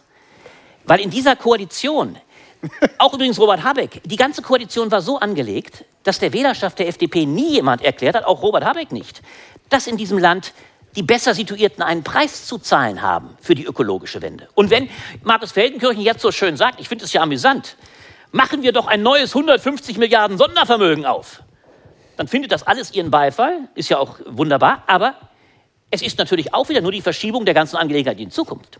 So. Denn es bedeutet nichts anderes, als dass die Tatsache, dass wir seit Jahren eine Kluft zwischen Arm und Reich in immer größerem Maße haben, dass den besser situierten nichts genommen wird. Und wenn jetzt in der gegenwärtigen Situation natürlich die Anfrage viel dramatischer ist, dass tatsächlich, und übrigens Corona-Zeit, wenn ich der Meinung hätte, es auch schon formuliert werden müssen, dass das Wachsen der Kluft dazu Veranlassung geben müsste, es ist ein Solidarbeitrag der besser Sudierten nötig, damit auch, das ist ein Sprung, damit auch die, die Kluft kleiner wird. Dann wird man das natürlich, und es wird übrigens so passieren, Markus, es wird, Markus, es wird so passieren, man wird es verschieben, ich bin ganz sicher. Wenn hier erst die, sag mal hart gesprochen, es Kurz werden bei dem Punkt bleiben. wenn, wenn, ja, ja, ich bin am Ende. Wenn hier, wenn hier die Kluft größer wird, wenn es im Winter richtig hart auf hart kommt, dann wird das Sondervermögen kommen. Dann wird es mit, jetzt ist es ja noch gar nicht so weit, dann wird hier das Geld, dann kommt die Bazooka, das wird Olaf Scholz dann schon sagen. Aber der eigentlich springende Punkt, und darüber ist es für Lindner ganz, ganz schwer, diesen Sprung zu machen, wirklich auch mal zu sagen, diese Gesellschaft muss akzeptieren, dass hier ein höherer Sol- Solidarbeitrag der besser situierten erforderlich ist. Und Das tut er aber das- nicht. Das tut er ja, aber weil nicht. es ja seiner, weil es doch seiner Klientel voll Entschuldigung, aber Habeck fordert seine Nein, ich Klientel gerade, und aber Lindner Habeck, fordert Habeck seine fordert seiner- Klientel Habeck nicht. Mhm. fordert seiner Klientel sehr bedingt etwas ab, weil er ja nicht sagt, ich gebe die Klimapolitik auf. Er sagt dezidiert, wir müssen, würde- so der Dramatik halber geschuldet, müssen wir eine Pause machen. Wir machen aber danach Ja, das sofort hat weiter. Angela Merkel auch Ich würde 15 den Jahre Dialog lang der beiden da ganz gern unterbrechen und Sabine Rennefanz dazu holen. Es äh, ist ja immer, äh, drohend wurde ja schon in den vergangenen Jahren immer an die Wand gemalt, wir bekommen irgendwann in Deutschland eine Gelbwestenbewegung, bezogen auf soziale Unruhen in Frankreich, wo Menschen sich dann gelbe Westen angezogen haben und äh, gegen die Regierung demonstriert haben und es wurde eine Massenbewegung. Markus Feldenkirchen hat mir gerade gesagt, man solle aufpassen, jetzt nicht zu viel Panik zu machen. Aber ähm, sehen Sie sowas am Horizont? Das, äh, und möglicherweise damit auch wieder ein Erstarken von Rechtspopulisten? Das kann ja auch passieren. Eine Gelbwestenbewegung? Ja, Nee, also, sehe ich gar nicht. Also so eine, so eine große Bewegung. Ich sehe eher ähm, eine ganz große, also die Leute, mh, ist mein Eindruck, haben genug von diesem, von diesem Dreiklang Corona, Ukraine, Krieg, Krieg ähm, Inflation und wollen jetzt erstmal verreisen. Hoffentlich klappt das. Geht ja vom Ähm, Herbst, ja. ähm, Und ja, aber und, ähm, und, und irgendwie Distanz und Bier trinken und ihre Ruhe haben. Also ich glaube, also mein, mein Eindruck ist eher so eine ganz große Distanz äh, zu Politik und zu Institutionen, die sich, ähm, die sich entwickelt und die womöglich im Herbst noch noch schlimmer werden ähm, könnte und äh, die dann natürlich je nachdem wie dann die ähm, äh, ja üblichen Parteien also die AfD fällt mir da ein darauf reagieren werden da natürlich dann auch ähm, tatsächlich einen Zulauf kommen könnten aber ich denke eher ähm, mir hat es auch in NRW sehr Sorge gemacht, diese niedrige Wahlbeteiligung, also diese Frustration, zunehmende Frustration und diese, mh, dieses Denken, die Politik ist eigentlich von den, von den Problemen überfordert und das ist alles zu viel und kann eigentlich keine, keine, keine Lösung finden. Und äh, in dem Fall, also vor zwei Jahren, ähm, hätte man sich vielleicht mehr Engagement gewünscht, aber im Moment sind die Probleme so viele und obwohl sie sich bemühen und auch viel mehr machen, als man sich hätte vorstellen können, ähm, ist es trotzdem zu viel. Also, und ich wünschte mir, also, ähm, man, man, man wird immer so ein bisschen ausgelacht, aber ich wünschte mir, ich finde Habeck auch toll, aber ich finde schon so dieser Punkt, ähm, ähm, also dass man von den Leuten auch ein bisschen was abverlangen kann und dass wir ja sowieso eigentlich unsere Art zu leben und zu wirtschaften, wir müssen die jetzt, wir müssen die sowieso umbauen. Ich will jetzt nicht von diesem blöden Wort Chance oder so reden, weil das wäre irgendwie zynisch, aber dass man sagt, okay, wir, wir können nicht so weiterleben, wir können nicht auf so eine verbrecherische, verschwenderische Weise weiterleben und auf Kosten ähm, der, der halben Welt und das ist jetzt auch die Chance, darüber nachzudenken und ähm, aber ist nicht das das fehlt mir noch so ein bisschen. Aber ist nicht das Problem an diesem Abfordern, dass man, also man sagt, und das betrifft wahrscheinlich die meisten hier, äh, hier oben und im, im Saal, 10% Energien kann man immer locker einsparen, wenn man sich Mühe gibt. Und dann gibt es aber auch da wieder Bevölkerungsgruppen in Deutschland, die tun schon alles, damit sie im, selbst ohne Inflation und ohne Krieg, ähm, dass sie klarkommen, die können keine 10% mehr einsparen. müssen die anderen sind 20 schon am Limit. einsparen. Und genau, wie ist das mit dem, weil, weil äh, Sabine Rennefanz gerade sagt, äh, man muss ein bisschen mehr einfordern. Wie, wie kriegen wir dieses differenzierte Einfordern dann hin, Tina Hildebrand? Ich habe gerade so ein bisschen bei euch gedacht, es gibt ja irgendwie diesen Spruch, diese, diese Parship-Veräppelung, ne? alle fünf Minuten verliebt sich ein Journalist in Robert Habeck. Inzwischen hat man den Eindruck, es sind alle drei Minuten oder so. Ja. Deswegen bin ich froh, dass Sabine das Ach, so ein bisschen lässt er kalt, oder? relativiert hat. Mich lässt er nicht kalt, aber man muss sagen, er hat es auch deswegen leicht, weil seine, seine ähm, Klientel, das sind genau die, von denen du sagst, Markus, die können das ganz gut wegstecken. Und die Stimmt. wissen das. Die wissen natürlich ganz genau, das sind Notwendigkeiten, die sind ätzend, die haben Kosten, aber für mich wird das, mich wird das nicht killen. Für mich Aber die. FDP-Klientel kannst Und auch locker wegstecken. du- Der erklärt es keiner. Ja, die FDP hat ein- tatsächlich ein bisschen mehr Arbeiter als die Grünen inzwischen, aber das ist ein anderes Thema. Aber ich noch weil das, weil das Wort, ähm, was war nochmal? Aber was meine Frage war, das wäre super, wenn, wenn, wenn Sie das Nee, interessieren Frage- würde noch. ja, ähm, nee, ich- also die, ja, ja, ich weiß, dass Sie auf meine Ja. Fragen nicht antworten wollen, aber ich stelle sie einfach ähm, nochmal. Wie kriegt man diesen, also wir können Energie sparen, man kann sich da auch informieren, da gibt es auch Seiten im Ja. Netz. Und ähm, es gibt aber schon Gruppen in diesem Land, die wahrscheinlich nicht am Sonntag äh, 14,50 Euro Eintritt zahlen, um auf eine Veranstaltung zu gehen, die haben schon alles getan. Und wie kriegt man dieses Differenzierte hin, ohne dass man diesen Menschen vor den Kopf stößt? Ich glaube mit Ehrlichkeit, aber man wird es auch nicht, man muss einfach auch ehrlich sagen, es ist immer, es trifft immer Arme mehr als Reiche und das kann der Staat auch nicht ändern. Und es Doch. hat sich natürlich Doch, nein, durch der- Steuern. nein, es wird natürlich immer, wenn jemand mehr hat, wird den etwas, wird den eine Einbuße weniger treffen als jemand, der weniger hat. Und ich Eben. glaube, der Staat kann das nicht hundertprozentig ausgleichen. Das wird einfach, ja, aber man wird so viel nicht umverteilen können. Man wird das Nee, nicht bitte, bitte nicht in die direkte, weil man hört sie Ich ohne. glaube, dass, es, dass das auch zur Ehrlichkeit gehört. Und man muss sagen, Olaf Scholz hat die Wahl nicht gewonnen, weil Armin Laschet gelacht hat oder so, sondern er hat die Wahl mit zwei Themen gewonnen. Das war Mindestlohn und die Rente ist sicher. Der hat also die Wahl gewonnen mit dem Versprechen von großer sozialer Sicherheit. Und ich glaube, man muss den einen mehr zumuten, da stimme ich total zu, aber man muss auch ehrlicherweise sagen, dass wahrscheinlich irgendwann ein Zustand erreicht ist, wo man nicht alles kompensieren kann. Das wird ja. nicht so sein. Ja, absolut. Ja, Also Ma- Markus Feldkirchen dazu und äh, ich- da das auch vorhin, auch ich weiß auch bei Hajo Schumacher für ziemliche Emotionen sorgt, äh, da- das Thema, ich möchte da wirklich unbedingt noch drüber reden, über äh, was ja auch in dem Zusammenhang jetzt kam, wo wir wieder über eine mögliche Wehrpflicht sprachen, über eine äh, soziale Pflichtzeit, darüber würde ich gerne wenigstens noch zehn Minuten sprechen, aber Markus Feldenkirchen, das muss jetzt sehr klug werden, weil das der Abschluss dieses Themas ist. Kein Druck. Dann kann ich einfach nur, um hier, also ähm, gemäß dem Motto, äh, nicht zu viel Panik ver äh, zu verbreiten, ja, es mögen schwere Zeiten bevorstehen, aber solange es in Deutschland der organisierte Rechtspopulismus es noch nicht mal fertig bringt, einen Parteitag regelrecht zu Ende zu führen, bin ich noch relativ guter Dinge.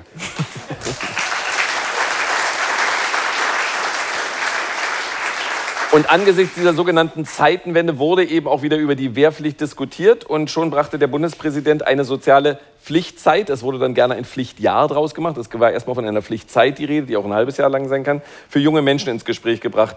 Äh, wer hat denn hier von den drei Männern Zivildienst gemacht? Nö, Ich war, ich war bei der Armee. Ich habe gedient, wie die Kanzlerin neulich gefragt Und Markus hat. Feldenkirchen war krank. Äh, Körperlich untauglich. Ja, Ach nee, die Nummer. Ja. ja. ja. Ich war auch bei ganz vielen Orthopäden und habe versucht, mir eine Wirbelsäulenverkrümmung attestieren zu lassen. Ich Du hast hab sie- offenbar ich- einen in der Familie. ich- Ich war richtig sauer, muss ich sagen, weil Ach, ich war nicht bei gerne. vielen Orthopäden. Ach, du armer Ich Kerl. hatte die Zivildienststelle schon sicher. Ach, komm. Dann sagt diese freche Frau von der Dings, sie sind untauglich. Mann, Mann, Mann. Ja, ähm, ich weiß, dass, äh, dass, dass Hajo Schumacher vorhin hat er sich auch gleich gemeldet, als ich über das Thema sprach. Ist Steinmeiers Vorschlag ein guter Vorschlag? Ähm, erstens mal ein bisschen früh fürs Sommerloch. Eigentlich ein klassisches Sommerloch-Thema. Das letzte Mal hat Annegret Kramp-Karrenbauer meines Wissens mit diesem Vorschlag Vor drei Jahren etwa, für genau. einen kurzen Sturm der ähm, Befindlichkeit find's aber ein spannendes gesorgt. Thema. Ich finde es auch ein spannendes Thema und ich finde auch da dieser liberale Angang, so unsere Kinder und die darf man doch nicht, doch darf man. Gesellschaft bedeutet, dass man nicht nur irgendwie Steuererleichterungen kriegt, sondern auch irgendetwas gibt. Zur Korrektur. Der Bundespräsident hat von Pflicht nie gesprochen und er hat auch von jungen Menschen nie gesprochen in diesem Interview in der Bild am Sonntag. Das muss man immer noch mal, bevor sich solche Debatten verselbstständigen. Sondern es ging letztendlich um die Frage, sollten Menschen nicht die Möglichkeit haben, das Angebot bekommen, sich gesellschaftlich zu engagieren. Und das, äh, Das Angebot haben Sie ja. Wir haben ja ein frei- ja, es gibt diesen ganzen soziales Jahr. Also Programm nur um ein Angebot ging es nicht. Grundsätzlich ging es ja darum, die Gesellschaft wieder zusammenzuhalten. Ich finde ganz ehrlich, Frank-Walter Steinmeier Mayer hätte vieles selber dazu beitragen können, indem er in der Corona-Zeit eine Rede gehalten hätte, an die man sich erinnern kann, in der er auch nur ein Wort äh, zu seiner Rolle äh, äh, Russland und so weiter Ja. gesagt hätte. Für mich ist das eine reine Ausweichdebatte. Die Wehrpflicht da bin ich gespannt, was glaubt ihr hier? Ich, jetzt stelle ich mal Fragen. Nee, nee, gerade kommt nicht, Die weil- Wehrpflicht, nee. Kommt die Nee, halt, Wehrpflicht Sie- wieder? Wechseln- Ich fand das Prinzip Wehrpflicht zum Beispiel sehr vernünftig. Die Idee vom Bürger in Uniform, die Idee der inneren Führung und, und, und. Das war eine sehr moderne, demokratische Interpretation von Armee. Äh, viel, viel besser als alles, was wir du sonst nicht hatten. rein wolltest. Was? Die du nicht rein wolltest. Doch, bei mir war die Geschichte wie bei Markus ähnlich dramatisch. Ich hatte meine Stelle in, im ich würd der bei Bundeswehr ich schon würd bei dem sicher. Thema gern beim Entschuldigung, Herr Schumacher, wurde ich dann nicht genommen und bin dann Genau. erst. Ich So. unterbreche Sie jetzt gern. Mir ist auch egal, wo der Vorschlag herkommt. Und dass man jetzt äh, den, den Bundespräsidenten hier mit abräumt, ist interessant, hat aber nichts mit dem Thema gerade Doch, zu das tun. hat was mit Nein, dem Thema, geht- es ist ein Unthema, Mir- das mir immer wieder diskutiert wird. Das und führt eh es zu wurde relativ heftig diskutiert. Ich habe Genau. das sehr, sehr intensiv. Und äh, ich weiß nicht, ob es zu viel verlangt ist, wenn wir jetzt noch äh, sieben Minuten darüber äh, diskutieren. Und ich weiß, Sabine Rennefanz hat darüber, glaube ich, auch eine Kolumne geschrieben. Ich habe aber nur die Überschrift gelesen, weil's, weil ich dafür irgendein Online-Abo gebraucht hätte. Ähm, ähm, und äh, deswegen. Gönn ähm, dir doch mal einen. Also, Ja, und da genau. ging es immer, äh, also die Überschrift war in so, äh, man kann nicht immer nur, nee, es stimmt wahrscheinlich nicht, aber nicht immer nur fordern, sondern man muss auch was tun. Dienen oder wie- Igitt. Bitte? Dienen Igitt. Dienen Igitt war die, Die, genau, ja, dienen Igitt. Ja, genau, also das äh, das, äh, aus dieser Überschrift schließe ich, dass Sie eine äh, Pflichtzeit, eine soziale gut finden oder ist das sehr verkürzt? Ähm, nee, das ist richtig. Ähm, aber äh, die, die Kolumne, die handelte vor allen Dingen ähm, über diese Entrüstung, ähm, weil ich das so faszinierend fand, ähm, wie die Leute wirklich also von ähm, äh, Zero-Covid zu Waffenexperten über absolute Gegner der ähm, Dienstzeit ähm, ge gewechselt sind und wirklich immer diesem Duktus Freiheit. Ne? Also Freiheit und Freiheit heißt vor allen Dingen, ich mache, ich nehme meine Kinder, die, wenn die ein Gap hier in Ecuador machen, fantastisch, aber bitte nicht hier im Altersheim, das ist irgendwie eklig. Ähm, und das fand ich irgendwie aufspießenswert, das hat mich total geärgert, weil, und ich fand auch eigentlich, also ich bin jetzt nicht der allergrößte Steinmeier-Fan, fand aber, dass dass er das ganz gut gesetzt hat, äh, weil es ging ja in der Tat um, um sozialen Zusammenhalt und das ist ein Thema, was mich auch sehr beschäftigt und darüber kann man halt ganz viel erzählen, wo es halt eben ja, diesen Zusammenhalt äh, nicht gibt. Und ich finde, diese Idee ist gut. Es machen bisher jetzt so ungefähr, glaube ich, so vier, fünf Prozent das freiwillige so- soziale Jahr. Das sind sehr wenig. Es Die vor allem im Berufsleben dann natürlich ein Jahr Genau. Verspätung haben, genau. Ja. ja, aber ja und ich meine, die Genau. äh, Lebenserwartung ist 80 heute. Ja. Äh, ähm, da kann man doch, also warum muss man dann jetzt irgendwie sofort dann gleich in dieses Hamsterrad Arbeitsleben? Viele, die mit 18, 19 aus der Schule kommen, wissen auch noch gar nicht, was sie ähm, machen sollen, ähm, haben vielleicht erstmal keine Idee irgendwie oder denken, äh, sozi sozialer Bereich nicht. Und dann gehen sie vielleicht in den sozialen Bereich und merken, ha, das liegt mir und ähm, das ist vielleicht was, ähm, wo ich auch arbeiten möchte. Ich finde aber, wenn man sowas macht, dann muss man das halt auch ordentlich bezahlen. Also nicht nur äh, 150 Euro Taschengeld oder was es da gibt. Ähm, aber das müsste man halt alles diskutieren und nicht gleich sagen, äh, ja, bäh, und oh, unsere Kinder kriegt ihr nicht und hier die sind. Also was ich auch besonders perfide fand, dann die, die ähm, Corona-Krise noch so ranzuziehen, weil man kann ja beides machen. Man, man sollte womöglich auch beides machen, in die Bildung und in die Schulen ähm, investieren und in ähm, ja, so eine soziale Pflichtzeit halt äh, ins Gespräch zu bringen. Tina Hildebrand? Ja, nachdem ich schon so umlief, dann wird es keinen überraschen. Ich fand es nicht so eine tolle Idee, weil ich finde tatsächlich, ich habe den Eindruck, die, ähm, die, die Jugendlichen, die Kinder, das waren, die, das waren wirklich, die hatten die Arschkarte in der Pandemie, in der ganzen Corona-Zeit. Und als erstes dann um die Ecke zu kommen und zu sagen, wir haben euch, uns für euch ein Pflichtjahr ausgedacht, finde ich nicht so besonders gut. Als Tina Hildebrand, Sie kennen aber schon Deutschland, oder? Wenn Ja, dieses soziale Pflichtjahr beide. beschlossen wird, wird es nicht im Sommer 22 starten, sondern Nee, dann reden wir stimmt. von 28 Das oder stimmt. 30. Aber der Begriff Pflicht Fiel nicht. Ja. Auch wenn ihr euch das. Ja, also ich fand Ja, ja, nicht, ich finde es nicht so eine tolle Idee. Ich finde, man kann das alles diskutieren. Ich finde, man muss sich wirklich Gedanken machen, auch über Frauen. Frauen haben ein Problem auf dem im Arbeitsmarkt, wenn sie Kinder bekommen, weil es einfach, solange die Frauen diejenigen sind, die die Kinder bekommen, ist das ein, äh, ein Nachteil in dieser Hinsicht, der sich dann oft durchzieht. Deswegen ähm, finde ich, das muss man wirklich auch sehr, sehr stark da irgendwie mit berücksichtigen. Ich kenne das Argument, die Männer werden ja alle dafür nicht so alt oder so, aber ich finde, dass, äh, damit macht man sich ein bisschen zu einfach. Also ich bin nicht so auf Anhieb nicht so ein Riesenfan davon. Albrecht von Lucke und dann Markus Feldenkirchen. Ja, ich habe äh, absolute Sympathie dafür, grundsätzlich zu sagen, dass wir von diesem absolut, äh, Sabine Renne fand das wunderbar dargestellt, von dem verkürzten Freiheitsbegriff, das letztlich Freiheit, aber so ist sie bei uns primär definiert, absolut eine individualistische Selbstverwirklichungsfreiheit von etwas bedeutet. Also auch von der Vorstellung, dass man für etwas anderes sich einsetzt. Das ist eine ganz herrschende neoliberale Freiheitsvorstellung. Das ist verkrüppelt regelrecht. Viel Beziehung zur FDP hat übrigens auch mit den Impetus, dass es für die FDP so schwierig ist, ihrer Klientel anzudienen, dass man viel mehr abgeben muss. Aber Trotzdem, trotzdem muss ich leider sagen, da bin ich ganz bei Tina Hildebrand. Ich bin von dem Vorschlag äh, fast verblüfft. Zum einen, was die Zeitfrage anbelangt. Es ist wirklich erstaunlich. Wir haben momentan eine, eine Debatte um äh, Solidarfragen in ganz anderem Maße. Wir müssten uns darum fragen, was bedeutet Europa gegenwärtig? Was bedeutet zum Beispiel auch die Debatte um Heimat, um Nation? Äh, die Ukrainerinnen und Ukrainer zeigen, dass sie ihre Nation verteidigen. Hochspannende Debatten. Und da kommt, salopp gesagt, in, nach zwei Jahren Corona, ganz wie Tina Bildemann das sagt, kommt der Bundespräsident um die Ecke und sagt, jetzt könnten wir doch mal eine Dienstpflicht wenn es auch keine Pflicht ist, oder ein verbindliches Ja diskutieren. Mit Verlaub, der Zug, ich sag's mal ganz hart, ist abgefahren. Ist wirklich, glaube ich, abgefahren. Wir haben einen großen Fehler gemacht. Und ich kann sogar zwei benennen. Wir haben einen. Nee, nur einen, weil ja, die erst machen, ja, die sind ganz schnell. Erster, Fe erster, erster Fehler, Abschaffung der Wehrpflicht. Was hätte dagegen gesprochen, yeah. zu dem Zeitpunkt zu sagen, verdammt nochmal, wir waren alle damals ein Jahr lang verpflichtet für den Staat, für die Gesellschaft. Hat man es abgeschafft, ist das Ding tot. Erster Punkt. Zweiter Punkt, die zweite Chance.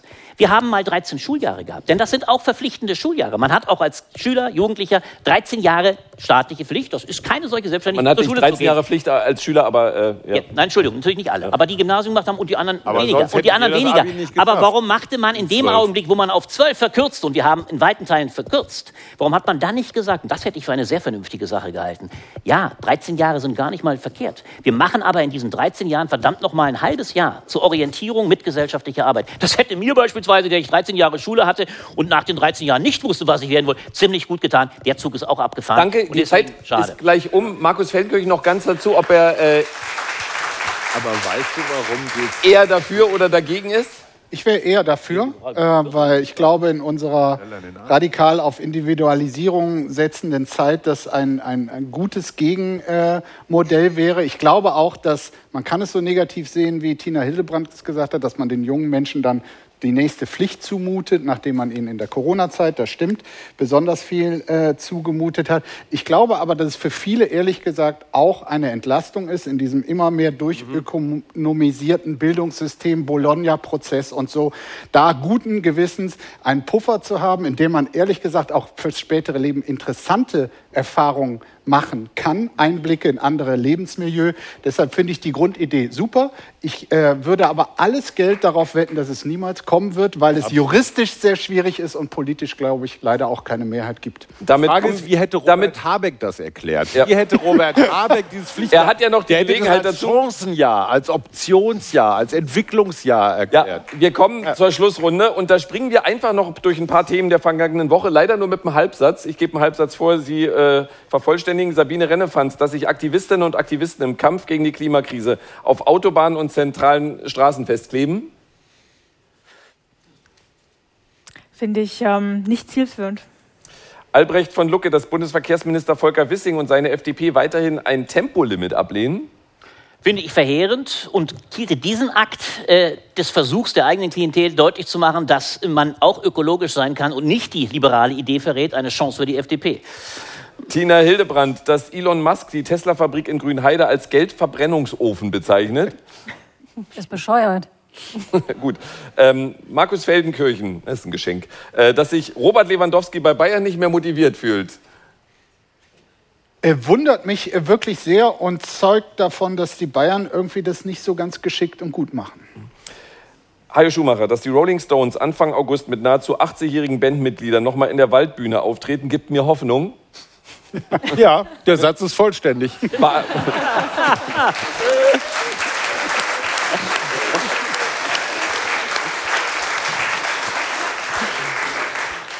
Weil? Kannst du ja denken. Weil mit 88 Jahren fängt das Leben an. Das war der Radio 1 Kommentatoren-Talk, diesmal aus Studio 14 der RBB Dachlounge. Danke an Sabine Rennefanz. Danke an Tina Hildebrand an Albrecht von Lucke, an Markus Feldenkirchen und an Hajo Schumacher. Natürlich auch an Florian Schröder und das tollste Publikum der Welt. Hier auf Radio 1 geht es jetzt weiter mit der Hörbar Rust. Äh, mein Name ist Marco Seifert. Haben Sie einen schönen Sonntag. Danke, dass Sie da waren, dass Sie zugehört und zugeguckt haben. Dankeschön.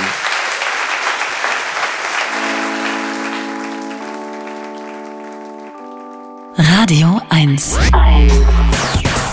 Nur für Erwachsene.